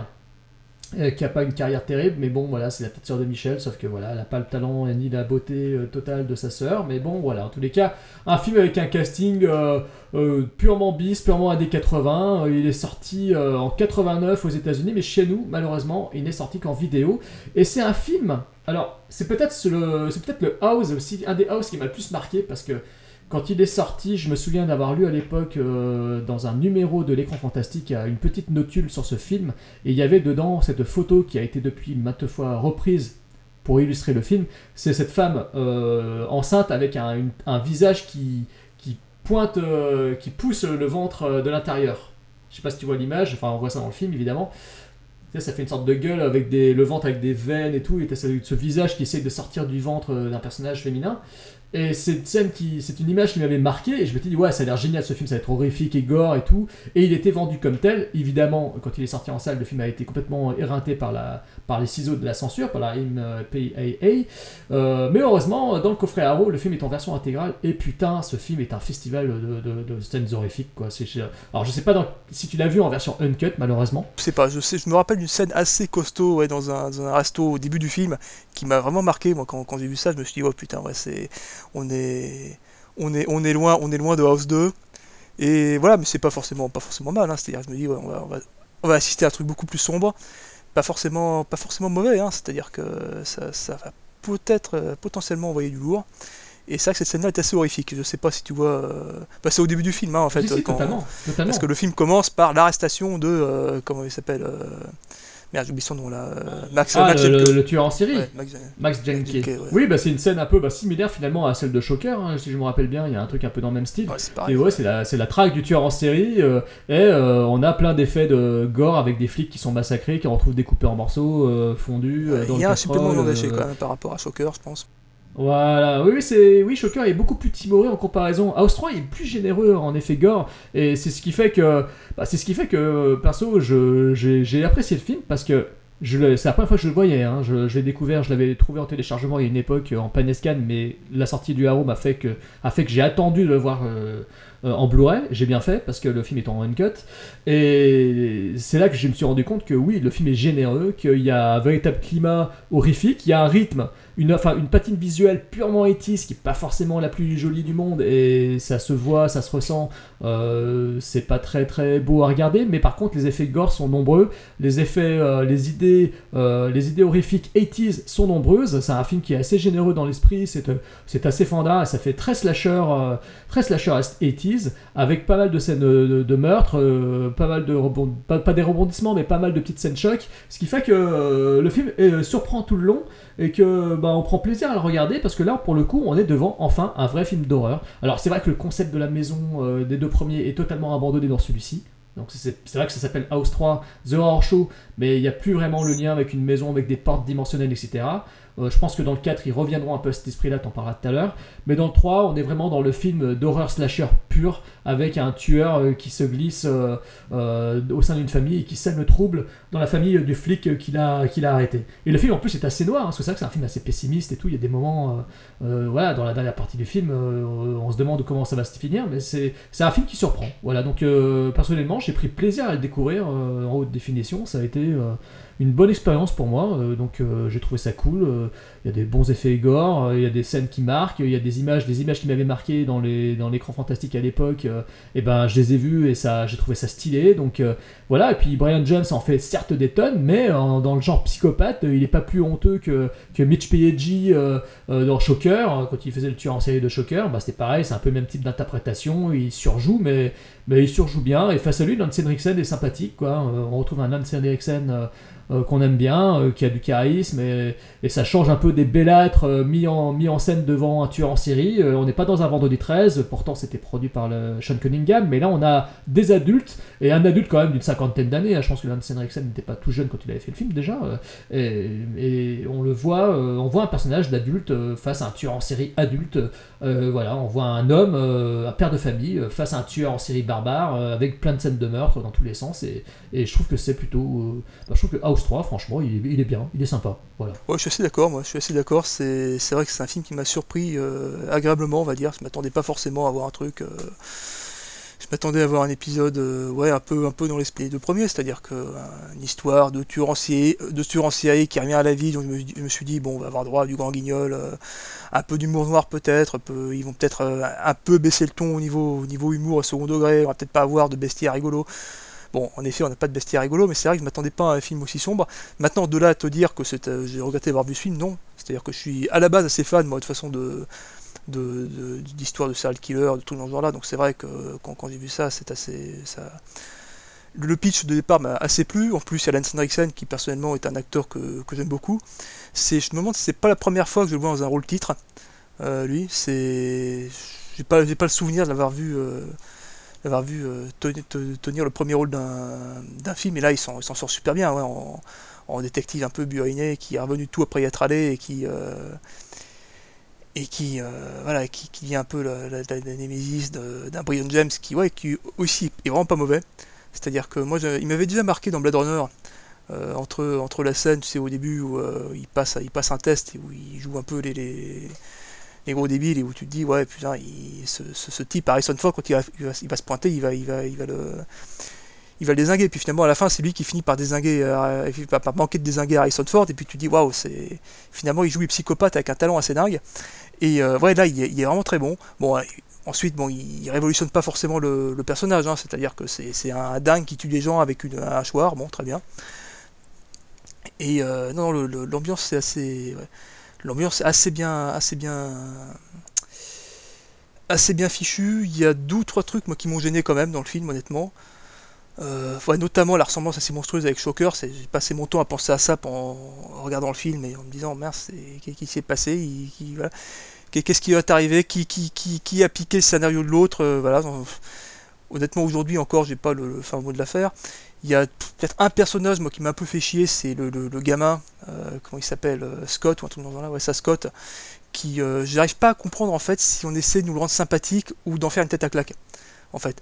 C'est-à-dire c'est un gosse qui, euh, pour, pour vous donner une idée, pour ceux qui n'ont pas vu le film, c'est un gosse dont les deux passe-temps semblent être écouter du Metallica à fond, ce qui est plutôt sympa, mais ensuite essayer d'arnaquer des, arnaquer des, des, marques de bouffe en leur envoyant des courriers comme quoi ils ont retrouvé un rat dans un, paquet de céréales ou un truc dans ce genre-là, et à se faire livrer ensuite 50 kilos de, 50 kilos de cornflakes euh, en dédommagement. Je, t'avoue que je sais pas très bien, euh, pas forcément en plus une utilité monstrueuse ensuite dans le reste de, du film, je sais pas très bien euh, ce qu'ils ont voulu Bah, faire avec ce personnage. il a surtout une gueule. euh, Voilà. Il a surtout une gueule pas possible. Ouais, ça, l'acteur, je, hein. je sais pas, je sais pas si c'est censé, est censé être le, le ressort comique du film ou si on est censé euh, vouloir lui foutre des baffes à ce gamin.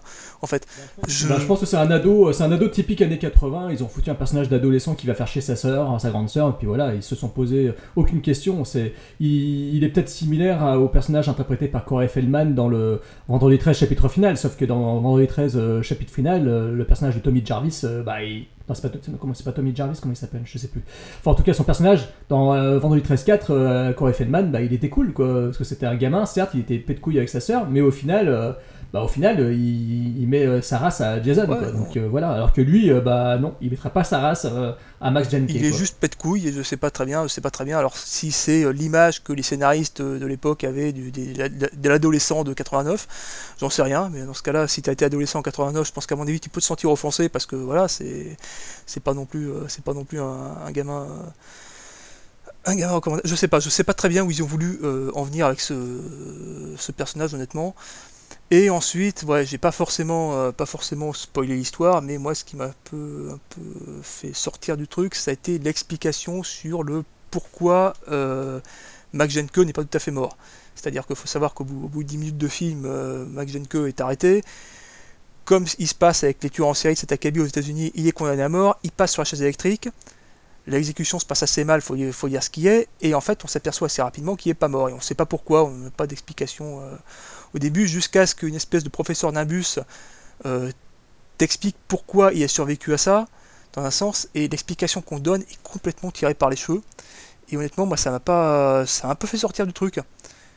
Je- le type explique pourquoi, je me dis, attends, ils ont décidé de, de remettre du second degré dans le film? Je pensais qu'on était premier degré totalement là. Qu'est-ce que c'est que cette histoire? Voilà. D'autant plus que tu peux penser, tu peux penser à, tu peux penser à une, une divagation d'un personnage un peu cinglé. Non, visiblement, c'est ça l'explication rationnelle. Et tu dis, ouais, bon, mais fuck quoi. C'est-à-dire qu'il n'y a pas. Je vois pas très bien comment ils auraient pu trouver une explication vraiment convaincante pour, euh, pour, pour ça. Mais honnêtement, là, je t'avoue que l'explication qui est donnée m'a un peu dérouté. Et c'est vrai que voilà, ça, ça fait un peu tâche. Ça fait un peu tâche dans le film parce que. Bah, ça, prouve, voilà. ça prouve que Shocker, euh, Wes Craven est beaucoup plus doué. Ouais, quoi. non, c'est. En comparaison, parce que Shocker, quelque part, en plus d'être une critique machin de la télévision américaine à l'époque et tout le bordel, euh, le concept de Horace Pinker était plus crédible, Mm. parce que c'était un électricien, je crois, en Ouais. plus, donc euh, c'était bien en rapport avec l'électricité, et le film est en rapport avec ça, donc alors que ici, euh, Ouais. bah pas du tout, quoi. À mon avis, à mon avis, un type qui passe sur la chaise électrique peut tenter de faire ça, mais à mon avis, ça marchera pas, hein, sans vouloir le, le- lui donner de faux espoirs. Voilà, il y a, y a- y a pas. Mais bon, voilà, c'est, ça faisait un peu plus de sens là. Je t'avoue que c'est, ouais, ça, ça, fait un peu tâche. Et pourtant, ouais, c'est, c'est un film. Je sais, je, la réception a été assez, assez mitigée, j'ai l'impression. Et pourtant, ouais, c'est pas, c'est pas foncièrement un mauvais film. Ça fait, ça, fait un peu penser. Bon, j'ai encore balancé des, des références. Tu vois, on parlait, on parlait de Shocker. Il, il ressemble un peu à Halloween 3 en fait. Euh, Halloween Oui, oui, 3, tout à c'est c'est un peu le, c'est- c'est un peu le mouton c'est noir. ça, de- c'est le mouton noir. Alors qu'Halloween 3, franchise. quand tu le prends à part, c'est pas, c'est pas si mauvais en fait. Ah, c'est génial. C'est pas- c'est si mauvais. beaucoup Halloween 3. C'est pas si mauvais, tu sais pas pourquoi ça s'appelle Halloween 3. Comme celui-là, tu sais pas pourquoi ça s'appelle House 3, si ce n'est que bah il y a des, des scènes qui se passent dans une maison quoi. Non mais si Antoine, Halloween 3 on le sait, c'est parce que Carpenter et Debra Hill voulaient faire un... voulaient créer euh, une franchise avec un film euh, avec Ouais. pour thématique Halloween et il fallait que chaque film soit différent. C'est juste qu'en fait ils se sont pris une mandale dans la gueule parce qu'Halloween 3 a fait un flop et on se- les producteurs leur ont enfin Mustapha Akkad, voilà ils leur ont dit bon bah les mecs non non en fait ce qui marche euh, c'est pas votre concept à deux balles, c'est euh, les nuits d'Halloween c'est cool mais non ce qui marche c'est Michael Myers quoi donc refaites, re- faites revenir à Michel quoi. Voilà, non, c'est ouais, c'est pour ça, ouais, c'est pour ça que pas, pas- ouais, c'est pour ça qu'on comprend pas trop ce qui va passer par la tête. C'est-à-dire que c'est les seuls qui ont vivement pas compris que c'est Michael Myers qui vit le succès, tu vois. Enfin, tu me diras, tu me diras plus récemment, on a eu aussi Ridley Scott qui pensait que le succès d'Alien n'était pas dû au xénomorphe, tu vois. C'est, il voulait pas en mettre dans, dans Convenant au départ. Hein. Il voulait pas en mettre en disant ouais les fans ne veulent pas voir de xénomorphe. Tu te fous de ma gueule ou quoi là, au sérieux? Bon, non ça. Bah, Mais bon. on va, on va pas revenir sur le Ouais, film. je pense, crois. ouais. Bon. Euh, mais en tous les cas, oui, c'est un film euh, purement obscur, purement horrifique, et c'est là que je me pose la question what the fuck avec le quatrième épisode? Comment Ah. en sont-ils sont-ils passés de House 3, Horror Show, à House 4 Et on- Je te laisse me le présenter, on celui-ci. vous en fie du House 3, j'ai l'impression. hein. Tout bêtement, c'est-à-dire qu'on. Alors, je vous situe un peu la situation. On est en 92. Voilà, c'est à l'époque où il y a pas mal de franchises qui voulaient mettre un peu un point final à leur, euh, à la- à- à leur saga. Et donc, euh, ouais, il y a un House 4 euh, s'est préparé pour ben, mettre fin euh, techniquement à la saga House parce que ben, House 2 avait fait un flop. House 3, ben, c'était House 3 sans l'être réellement, vu que dans certains pays, il n'entrait pas forcément dans la chronologie, donc on ne pouvait pas forcément dire de House 3 que c'était la fin. Donc on a relancé un House 4 avec de nouveau une histoire de maison hantée et de nouveau William 4. Voilà. Alors ça, c'est la grosse interrogation du film. C'est-à-dire que William 4, c'est celui qui jouait euh, Roger Cobb dans le premier, euh, le premier House, qui joue également un personnage qui s'appelle Roger Cobb. Voilà. Et là, je vous avoue que j'ai, ça fait, ça fait une semaine, une semaine et demie que je cherche une explication rationnelle. Tout ce que j'ai compris, c'est que c'était pas le même personnage, mais il va falloir qu'on se bouffe un, type qui, en fait, a le même nom et la même gueule que le personnage du premier. Alors la seule explication rationnelle que j'aurais pu trouver, c'est que le scénario a été écrit par euh, pour faire venir le personnage de Roger Cobb, qu'ils ont débauché William Cat et que bah, pour le coup, bah, foutu pour foutu, ils l'ont ils l'ont gardé, j'en sais rien. Et de toute façon, le temps que tu te poses la question, tu n'auras pas de réponse, vu qu'en fait, Roger Cobb meurt au bout de 10 minutes. Voilà, c'est-à-dire qu'on a eu temps d'une séquence euh, où euh, il te montre la maison de son enfance, euh, sa caméra Super 8 euh, sur laquelle il a enregistré tout un tas de, de vieux souvenirs, son frère à côté qui lui explique qu'il faut arrêter de s'a- s'atta- s'attacher à cette baraque et qu'il faut la revendre et tout. Voilà, lui il veut pas parce que c'est sa maison et tout. Enfin voilà, c'est pas, c'est le, truc classique. Et puis au bout au bout de 10 minutes, il meurt dans un accident de voiture. Sa femme est blessée, sa fille parce que là maintenant il y a une fille alors que dans le, premier il y avait un fils. Bon, ok très bien. Sa fille euh, finit, euh, finit handicapée et euh, sa femme est obligée de signer l'autorisation de, de, fin, de, coupure de, l'acharnement thérapeutique, ce qui provoque un traumatisme un peu similaire au traumatisme du Roger Cobb du premier House avec le Vietnam, c'est-à-dire qu'on dans le premier House on avait pas mal de flashbacks justement sur euh, ce qui était passé au Vietnam, là dans House 4 on va avoir pas mal de, moments où euh, Kelly d'ailleurs, euh, Kelly, Cobb, la femme de Roger, donc va va re- revivre cette scène-là et qui doit être traumatisante, hein, pour- pas là. Et donc elle s'installe dans cette maison dans laquelle elle se met à être victime de d'hallucinations, enfin d'hallucinations, de, phénomènes étranges, c'est-à-dire que l'eau devient du sang, il y a des il y a des, des insultes qui se mettent à, s'inscrire sur le sur le sur le miroir, voilà, visiblement la maison la maison veut pas d'elle. Et on apprend petit à petit qu'en fait la maison a été construite sur un ancien, un ancien site sacré indien, voilà, et euh, qui a été construite par le, grand-père de Roger Cobb, qui a promis de ne jamais vendre ou démolir la maison, voilà, pour préserver ce site sacré indien de tout un tas de, salopards qui veulent l'acheter. Voilà. Et euh, alors, je t'avoue que moi, les, phénomènes étranges sont plutôt bien, plutôt bien trouvés dans, le film. Voilà, je, passerai tout à l'heure sur la scène de la pizza, si tu vois pas d'inconvénient, qui est assez marquante à ce niveau-là.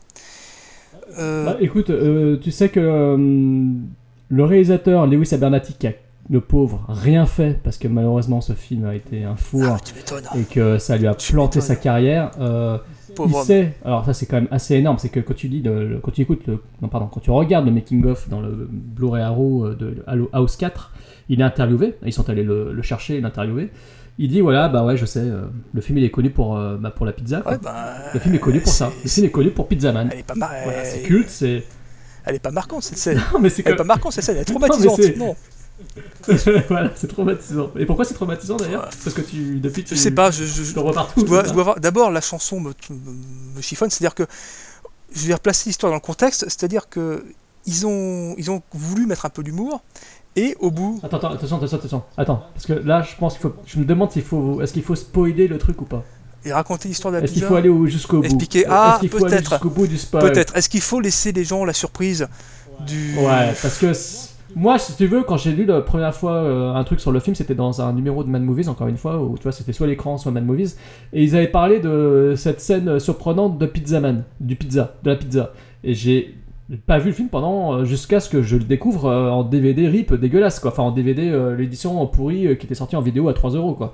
Et là, ça a été un choc. Mais jusque-là, je savais pas de quoi il s'agissait. Je savais juste qu'il y avait un truc avec une pizza. Et je savais pas ce que c'était. Est-ce que c'était. je je, je n'imaginais tout sauf ça. Donc ça a été quand même une surprise.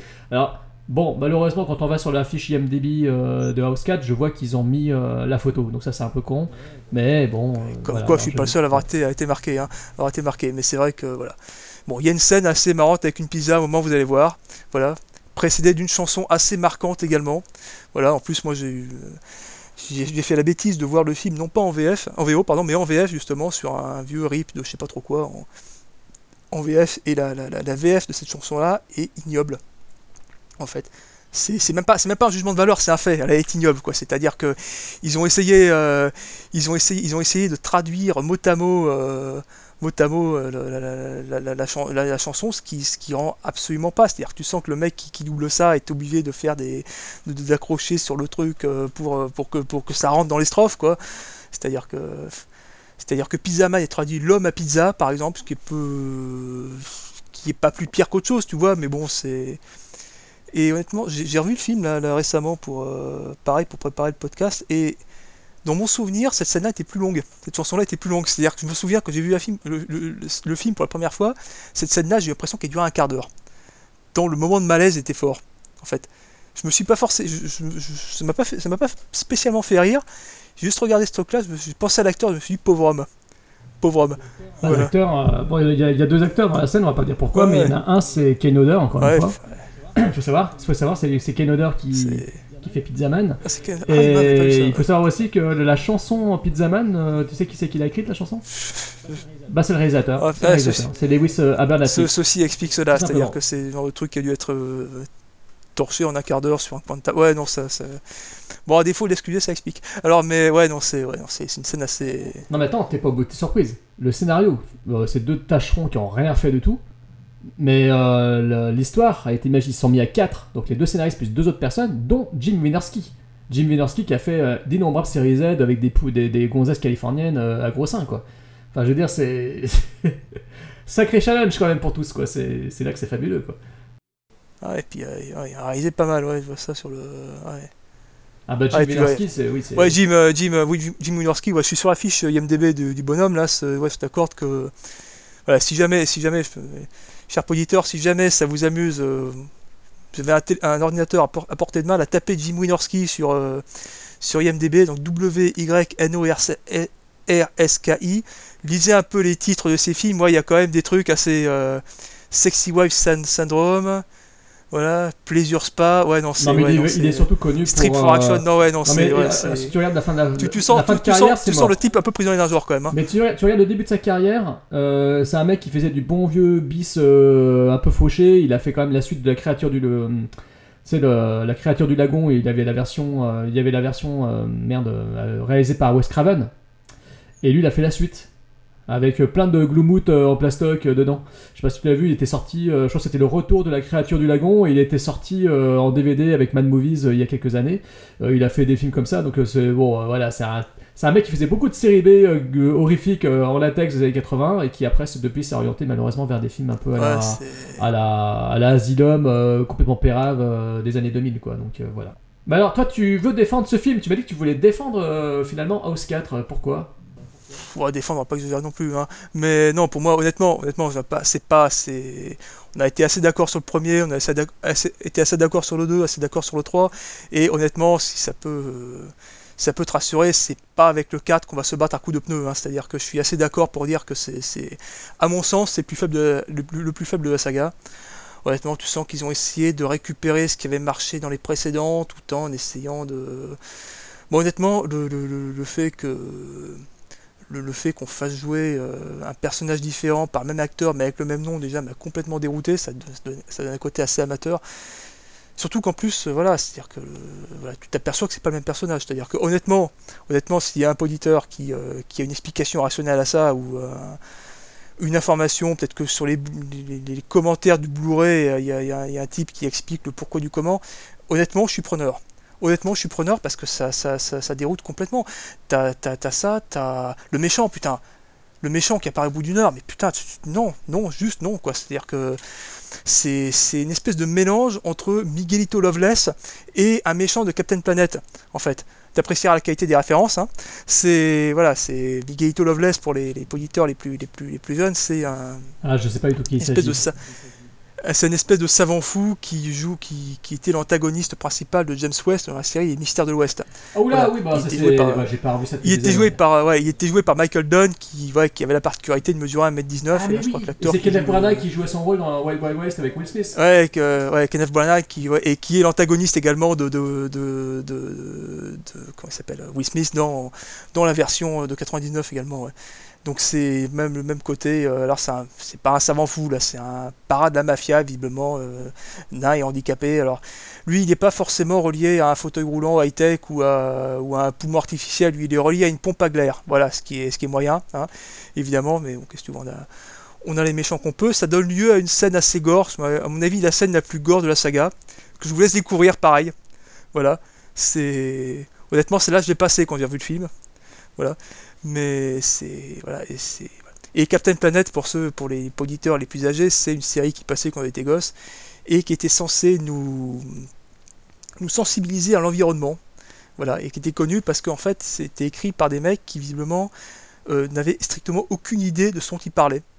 C'est-à-dire que les scénaristes en fait te montraient la pollution comme une fin et pas comme une conséquence. C'est-à-dire que les méchants, ils arrivaient, ils voyaient, ils voyaient une, un ruisseau d'eau, pure, ils étaient là, oh quelle horreur, cette eau est cristalline et pure, on va balancer des, des, des, des, déchets toxiques dedans. Voilà, ils balançaient les déchets toxiques et quatre gamins arrivaient, se faisaient péter la gueule, ils joignaient leur bague, il y a Captain Planet qui arrivait, qui wipait tout le monde et l'épisode s'est terminé comme ça et c'était... euh, c'est à peu près, c'est- ça, ça a marqué les gens de ma génération cette, Bah, ça a cette- dû te cette marquer série parce comme que moi, ça a marqué, euh, comme moi, XOR m'a marqué par exemple.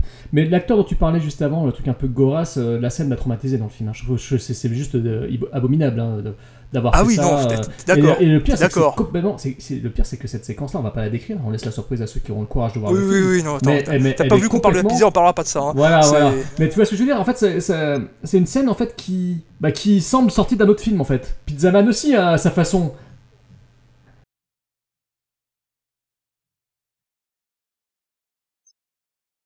Et puis surtout, ouais, et en plus, euh, moi, ce qui m'avait fait penser à ces, ces- ces méchants de cette série de merde, là, parce que Captain Planet, c'est de la merde, hein, essayez pas de regarder, c'est, c'est ça, ça marque, parce que, ouais, c'est, c'est à ce moment-là, en fait, quand t'as 8 ans et demi, que ton esprit critique se crée, que tu dis, attends, on fait bouffer n'importe quoi, là, en fait, euh, c'est, voilà. C'est, le type, c'est pareil, il a une, une usine, alors, on ne sait pas quel produit, enfin, c'est la Ac- Acme Chemical, je sais plus trop quoi, alors Acme, déjà, à la base, c'est un, c'est un, un sigle qui est apparu à la base chez Tex Avery, ou euh, Bugs Bunny, je sais plus très bien, enfin c'est dans les dessins animés pour gosses à la base, c'est l'acronyme de American Company Makes Everything. Voilà, donc c'est l'équivalent de c'est équivalent euh, je sais pas en français ce serait la Cogip, tu vois, un truc Bah, comme pour moi, quoi. Mec, pour a- moi, c'est un groupe de métal, hein, Acme. Donc euh, voilà. Ouais, il y y a ça aussi. Mais c'est aussi, aussi bon. je crois qu'on on entend beaucoup parler de Acme dans Qui veut la peau de Roger Rabbit. Tu te rappelles, il y a le Mm. sigle Ah. revient tout le long du film également. Ouais, il y a- y ça aussi, Sur je les que- trucs des Toons, euh, il y a le mot Acme, la marque Acme qui revient. Je Ouais, ça- je crois que ça, ça, ça vient, demande, ça vient pas forcément de Bugs Bunny, je me demande si ça n'a pas été créé par Bibi et le Coyote en fait. euh. Je sais plus du tout. Enfin bon, je, crois, mais je crois que c'est lié effectivement avec les Looney Tunes, ça doit être lié avec cet univers-là, mais je pense qu'un un poditeur cinéphile euh, accro à Tex Avery, Looney Tunes et compagnie sera capable de nous donner les- sa version parce que là je suis largué pour le coup. Tiens, c'est pareil. Toi, si t'as la réponse pour Roger Cobb, si t'as la réponse aussi pour Acme, vas-y. Là, je te, là, je t'ai comme. Bon, non, mais voilà. Et le, le type a une usine qui produit des déchets toxiques, visiblement, en fait. hein. C'est-à-dire qu'on sait absolument pas ce qu'il produit d'autre.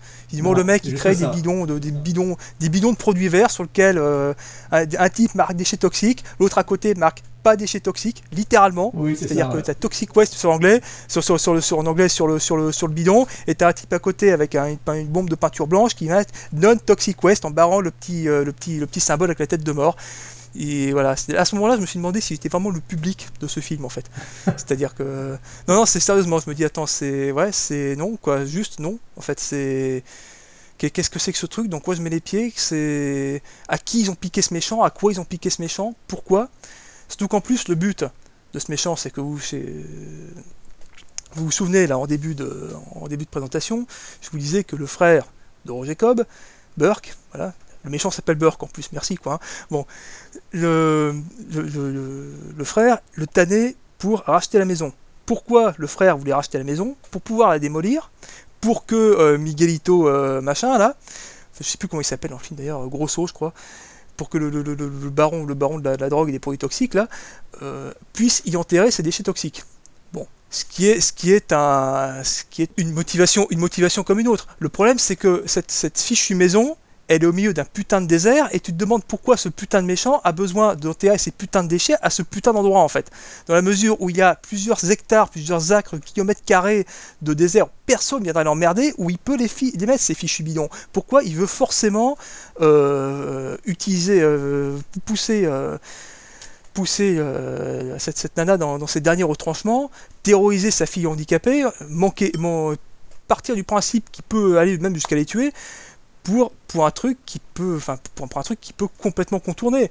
D'autant plus que s'il enterre les déchets toxiques à côté de la maison, à mon avis, la maison reste pas occupée un, bon, un, un- sacré paquet de temps. Donc euh, il pourra, il pourra l'avoir cette fichue maison. Donc je comprends, je comprends pas très bien en fait les motivations de ce, les motivations de ce méchant. T'as tout, tout, à ça le fait qu'il apparaît plus, plus après dans, dans le film. Enfin, il apparaît une demi-fois. Et vous comprendrez à la fin du film pourquoi je dis une demi-fois. Voilà. C'est non, c'est honnêtement ça, je sais pas. Alors soit c'est moi qui suis un gros teubé, j'ai rien compris et en fait on te donne une explication à un moment à des tours de phrase et dans ce cas-là je suis vraiment désolé. Je m'excuse auprès des auditeurs qui ont compris, je m'excuse auprès de, de- Ah non, mais t'as pas à t'excuser, Antoine. Non, non, je m'excuse. non, non, je m'excuse auprès de tout le monde. Non, mais c'est mais très, très mal honnêtement, honnêtement, moi l'impression que j'ai eue c'est que ça a été écrit avec le cul ce truc-là. Ah oui, quoi. oui, oui. C'est voilà. C'est un film totalement mal c'est- écrit. C'est un film dans le, dans l'esprit euh, House. euh, ils ont voulu le remettre dedans. Ils ont voulu refaire un coup de maison hantée, etc. Sauf que les péripéties euh, ont perdu tout le panache entre guillemets euh, des, des deux premiers épisodes parce qu'ils reviennent un peu à l'esprit du premier au final.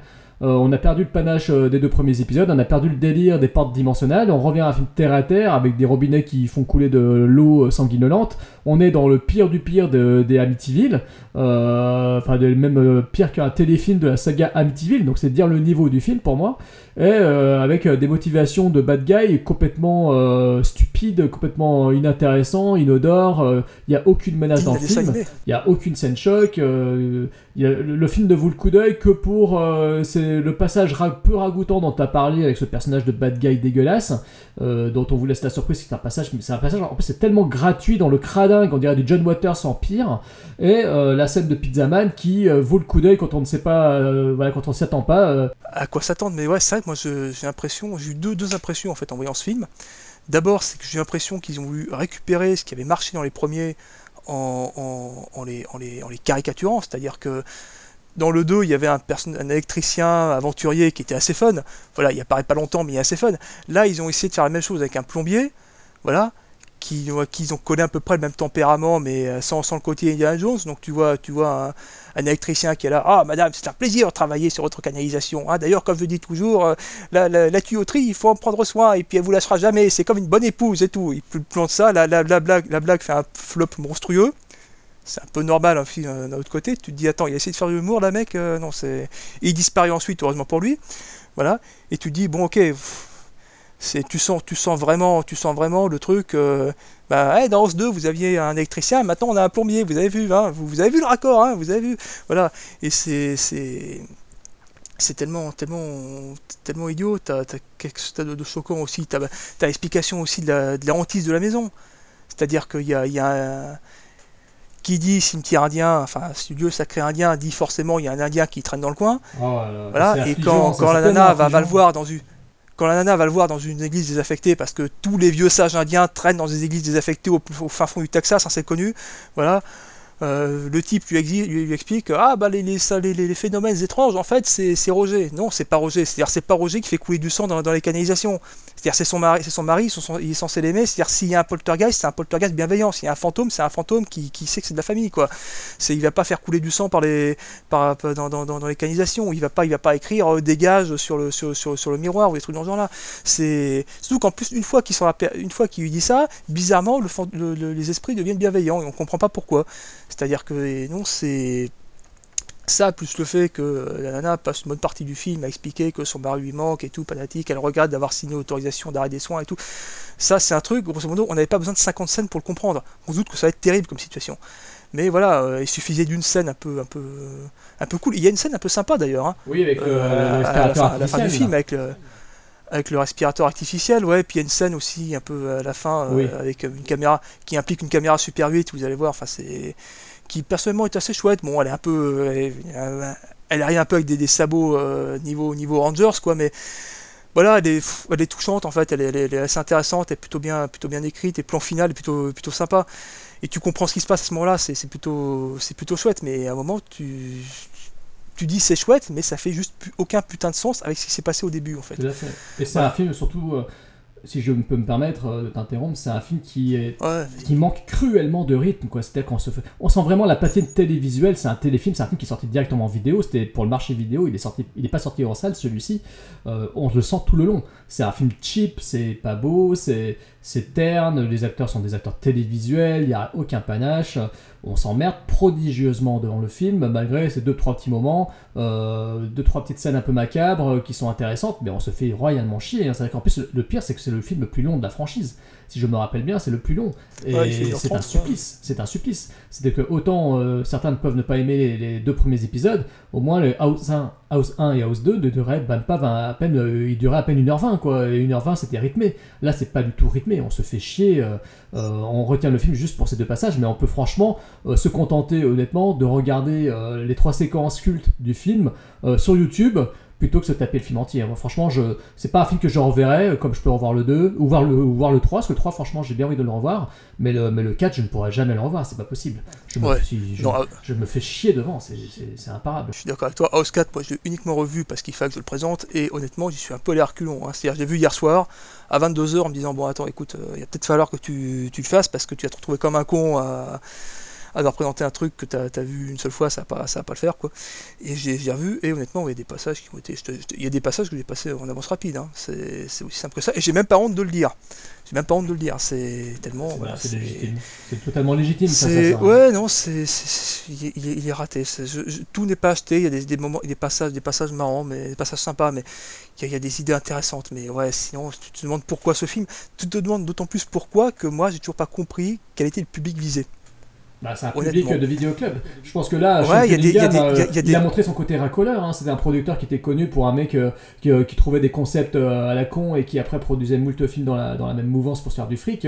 et là, il montre tout son mauvais talent. C'est-à-dire que c'est littéralement un film qu'il a fait pour se faire du fric euh, en profitant de- du succès des, des petites productions horrifiques en vidéoclub. Ça coûtait que dalle. euh, ça se louait par paquet de 12 euh, le samedi soir au moment de la sortie de la, au moment de la semaine de sortie en vidéoclub. Puis c'était terminé. Sauf que voilà, c'est c'est littéralement un public d'adolescents, c'est un film qui va pas traumatiser qui que ce soit, euh, à part un peu euh, le, pour les deux mamans euh, un peu ragoûtants, un peu, un peu dégueulasses, euh, qui vont les faire grincer un peu des dents, et voilà, mais sinon, euh, c'est juste ce public-là, hein. c'est un film euh, pff, vraiment d'une patine Moi, tellement terne. Des moments où je me dis attends c'est un public de gosses qui cherche ou quoi? Et puis juste après t'as as, un plan nichon et tu dis ah non non finalement non c'est peut-être pas les gosses qui essaient de viser là Mais je pense que Lewis Et- Abernathy en a beaucoup souffert, hein, parce que quand tu, quand tu regardes son interview, c'est euh, le mec a l'air sympathique. Et on sent qu'il est embêté par ce film, on sent que... Et puis surtout, il le dit clairement que c'est un film qui a ruiné sa carrière. C'est-à-dire qu'il a rien pu faire ah derrière. ouais non mais Ça lui a ruiné je, la je carrière. comprends je le comprends parfaitement, hein, le problème pas là. Je, je, je n'atta- je n'attaque pas l'homme, j'attaque l'œuvre. Voilà, c'est un peu, un peu différent. C'est certainement un type, un type génial. Mais ouais, non, le film, euh, je sais pas, c'est ouais, pas, c'est pas une question de mauvais, mauvais, bon, euh, nanar, pas nanar. Non, il est raté, c'est tout en fait. C'est-à-dire que c'est, l'archétype même du, film raté qui a essayé d'avoir l'air, qui a pas eu l'air parce qu'il a tellement voulu, euh, pioché dans tous les sens, euh, que voilà, tu sais pas très bien comment ils ont écrit, dans quelles circonstances. euh, je sais pas, j'ai l'impr- l'impression que les quatre mecs qui sont occupés d'écrire ce, ce, ce- ce scénario s'entendaient pas en fait. C'est pas, c'est pas possible autrement, c'est-à-dire qu'il y en a un qui a voulu rajouter une idée, à- une idée pour faire chier l'autre, enfin voilà, c'est-à-dire qu'on n'a pas parlé de la séquence finale. Moi, la séquence finale m'a fait hurler, techniquement. Bah, je me suis absolue, dit, mais hein, que- comment, comment, comment on peut être à ce point-là feignant, quoi? Comment on peut, on peut, on peut, te, on peut te dire, ah bah finalement, euh, ouais, on va faire comme ça. Je non, non, non, on fait pas comme ça. Ça fait une heure et demie que j'attends ma putain de fin. Je veux un truc qui ressemble à quelque chose, quoi. Et euh, je me suis enfilé une histoire de pizza, une histoire de méchant que je, il faut pas raconter la scène. J'aimerais bien, j'aimerais bien avoir une fin qui tient à peu près la route. Là, on n'a aucune Je t'autorise explication. à raconter sur- la scène du- de la pizza si tu veux, parce que je te sens frustré de Non, pas non, non, non, trop tard, trop tard. Trop tard, trop tard. Non, c'est, mais je crois, je crois que c'est toi qui as raison. Faut laisser la surprise.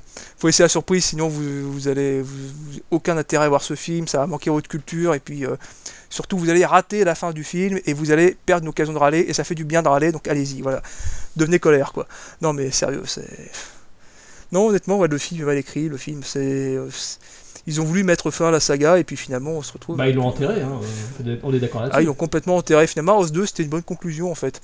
House 2, c'était une bonne conclusion. Euh, pour les, fans, on se serait dit, tiens, House 3, au fait, euh, ben, c'est... il sort un peu du lot, mais c'est, c'est, quand même un bon film. Et puis aux États-Unis, ils le considèrent pas comme un, un House. Et voilà, c'est. Non, honnêtement, j'ai. Je, je t'a- je t'avoue que voilà, j'aurais, j'aurais aimé terminer, euh, terminer qu'on- termine un peu le podcast sur une note positive en se disant euh, ouais peut-être qu'un jour on verra on verra une suite ou Ah, il y aura peut-être peut-être un euh, reboot, peut-être on sait pas, tu sais, avec Sean Cunningham. voilà un ou- reboot oh putain ouais un reboot ouais sérieux Un reboot en train, quoi. Bon, alors finalement, cette franchise, alors, euh, 80s, oldies, euh, t'en tires quoi comme conclusion? Inégal Inégal. inégal honnêtement moi j'ai honnête j'ai j'arriverai j'arriverai même pas à te faire un classement en fait parce que les les, les trois sont, sont intéressants chacun à leur, à leur manière c'est-à-dire que House House est un film qui a un peu vieilli quand même, il faut dire ce qui est, mais qui est intéressant quand même si tu le replaces dans, son contexte, qui, est plutôt fun à regarder en fait. Hein. Il révolutionnera pas ta conception de, quoi que ce soit, mais honnêtement, si tu trouves, si, quelqu'un qui le trouve euh, euh, peut, passer une heure, une heure 20, une heure et demie à, à regarder ce truc-là pour la curiosité, c'est marrant. Euh, House 3 est un, honnêtement moi un film qui, m'a plu. Si tu aimes les histoires de si on aime les histoires de super-héros, si on a si le gore ne fait pas trop peur, si on si on, aime les gueules de, de Lance de Brian James, bah, c'est un truc qui vaut le détour honnêtement. Bon, quelqu'un qui a vu Shocker avant va forcément va forcément euh, voir des similitudes et euh, forcément ça va peut-être un peu gâcher l'expérience. House 2, c'est avoir, mais avoir ouais, avec des potes, des bières, du whisky, enfin un truc, un truc qui aliène un peu ton sens critique, en fait. Et House 4, euh, pff, Non, honnêtement, House 4, euh, ouais, House 4, honnêtement, n'allez pas forcément voir, ce film, allez même pas le, le, le- le pirater ou des trucs dans ce genre-là, ça vaut même pas, même pas la bande passante. Limite, vous tapez sur euh, House 4 sur YouTube. En principe, dans les suggestions, vous allez avoir au moins une scène marquante à base de pizza. Voilà. Vous allez avoir une autre scène marquante à base de. Faut pas le dire. Voilà. Mais. Et honnêtement, euh, vous aurez fait le tour du film. Voilà. Vous aurez fait le tour, vous aurez fait le tour du film. C'est. Voilà, si, si vous êtes vraiment cinéphage, si vraiment vous masochiste, juste ou que, que vous voulez euh, vraiment, voilà, regardez, regardez-le, mais honnêtement, si jamais vous finissez par ne pas le voir, vous, n'en mourrez pas. C'est, assez, assez, assez indispensable, malheureusement. Alors le coffret Arrow rend quand même justice malgré tout à tous ces films. Alors c'est ça qui est incroyable avec Arrow, hein, c'est que les mecs euh, ils te font des coffrets de ouf pour des franchises qui sont considérées comme sympathiques, mineures ou dispensables.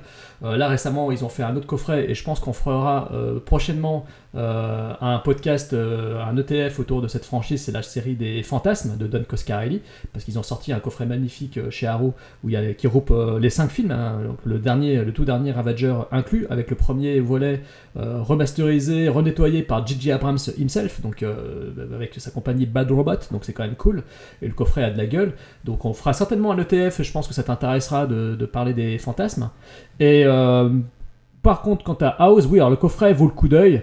Euh, c'est un beau coffret, les documentaires sont très intéressants, euh, on apprend beaucoup de choses, il y a vraiment pas de, c'est pas des featurettes à la con euh, chez Arrow, c'est vraiment du pur euh, documentaire où ils t'expliquent le bordel, ils t'expliquent comment ça s'est passé, ils reviennent sur telle et telle personne qui a travaillé dessus, enfin, voilà, tout le monde raconte ses petits souvenirs et tout, donc c'est très intéressant, c'est très passionnant à, regarder et tout. Les films sont de très belle qualité au niveau du remastering. Le quatrième, euh, même s'il est extrêmement mauvais, que c'est pire, a vraiment une belle gueule en Blu-ray. Une- En plus, le- ils ont fait un double jaquette comme d'habitude, c'est-à-dire que tu as un visuel pour le, de chez Arrow pur et dur qu'ils ont retravaillé original, et tu as l'affiche originale der- derrière, parce que la jaquette est réversible, comme toujours chez Arrow. Donc euh, il y a vraiment un travail de ouf fait sur une franchise quand même mineure. Donc c'est une franchise, oui, mineure, je le dis encore, euh, ponctuée de films que je trouve très sympas. Euh, pour moi, c'est clairement le 2 et le 4, euh, le 2 et le 3, pardon, que, finalement j'aime beaucoup. Le premier, je trouve un peu plan-plan moyen. Le deuxième, je l'adore. Je trouve ça hyper cool. C'est un film à voir entre potes euh, et on s'amuse comme des oufs. Tu peux le voir avec tes enfants, tes neveux et nièces, tes, tes propres enfants et tout. On peut s'éclater devant, c'est très drôle. Le troisième, très dark, très horrifique et très Freddy Krueger, euh, choqueresque, euh, ce qui fait que le film est très sympa et qu'il est très généreux en scènes horrifiques. Et le 4 est une merde absolue, donc ça c'est totalement indispensable à mon sens. Euh, sauf si on a la collectionnite aiguë comme moi et que l'on a le coffret Arrow, auquel cas forcément on s'enfile les quatre perles l'une après l'autre. Bah voilà, bah écoute, on a fini, on a fait le tour. J'espère que cette première expérience podcastique t'a plu. Bah écoute, pour- de mon côté, ouais, on verra ensuite que ça, ce que ça donnera ensuite au, à l'écoute. Hein. C'est-à-dire que, bon, Bah tu te réécouteras et puis on en fera de toute façon d'autres avec toi parce que tu fais partie de l'équipe. Hein. T'es pas, seulement, pas seulement le, le rédacteur euh, chez Podsac, t'es aussi euh, sur ton propre site, hein, le brocoli qui tousse. Le brocoli qui tousse, ouais, le, le blog du. Attends, c'était quoi le blog du légume cultivé, ouais, mon. Mon amour, ouais, c'est ouais, parce que j'ai pas. J'ai j'ai commencé à écrire là-dessus euh, bien avant de commencer à écrire sur Podsac, et c'est. Mais je parle plus de vieillerie que de- par contre, hein, sur, euh, dessus, même s'il m'arrive de temps en temps de parler d'actu. Grosso modo, quand je vais voir un film au cinéma que j'ai pas forcément prévu de chroniquer et que j'ai envie de. et sur lequel j'ai envie d'écrire, j'ai un peu tendance à. un peu tendance à écrire sur le brocoli plus que sur. euh, plus que sur Podsac. Bon, maintenant d'un autre côté, bon, c'est il est un peu moins mis sous- un peu moins souvent mis, à jour. hein. C'est-à-dire que là, le, dernier article que j'ai dû écrire, c'était sur euh, Life, c'était quasiment un mois. Juste avant, c'était sur Grave, tu vois. Donc voilà, c'est pas, voilà, c'est, voilà, c'est pas forcément le même esprit, c'est pas forcément, enfin, c'est si c'est même peu le même esprit. hein. C'est-à-dire que j'écris, j'écris exact- exactement la même façon. Mais voilà, c'est pas, pas exactement la même ligne éditoriale.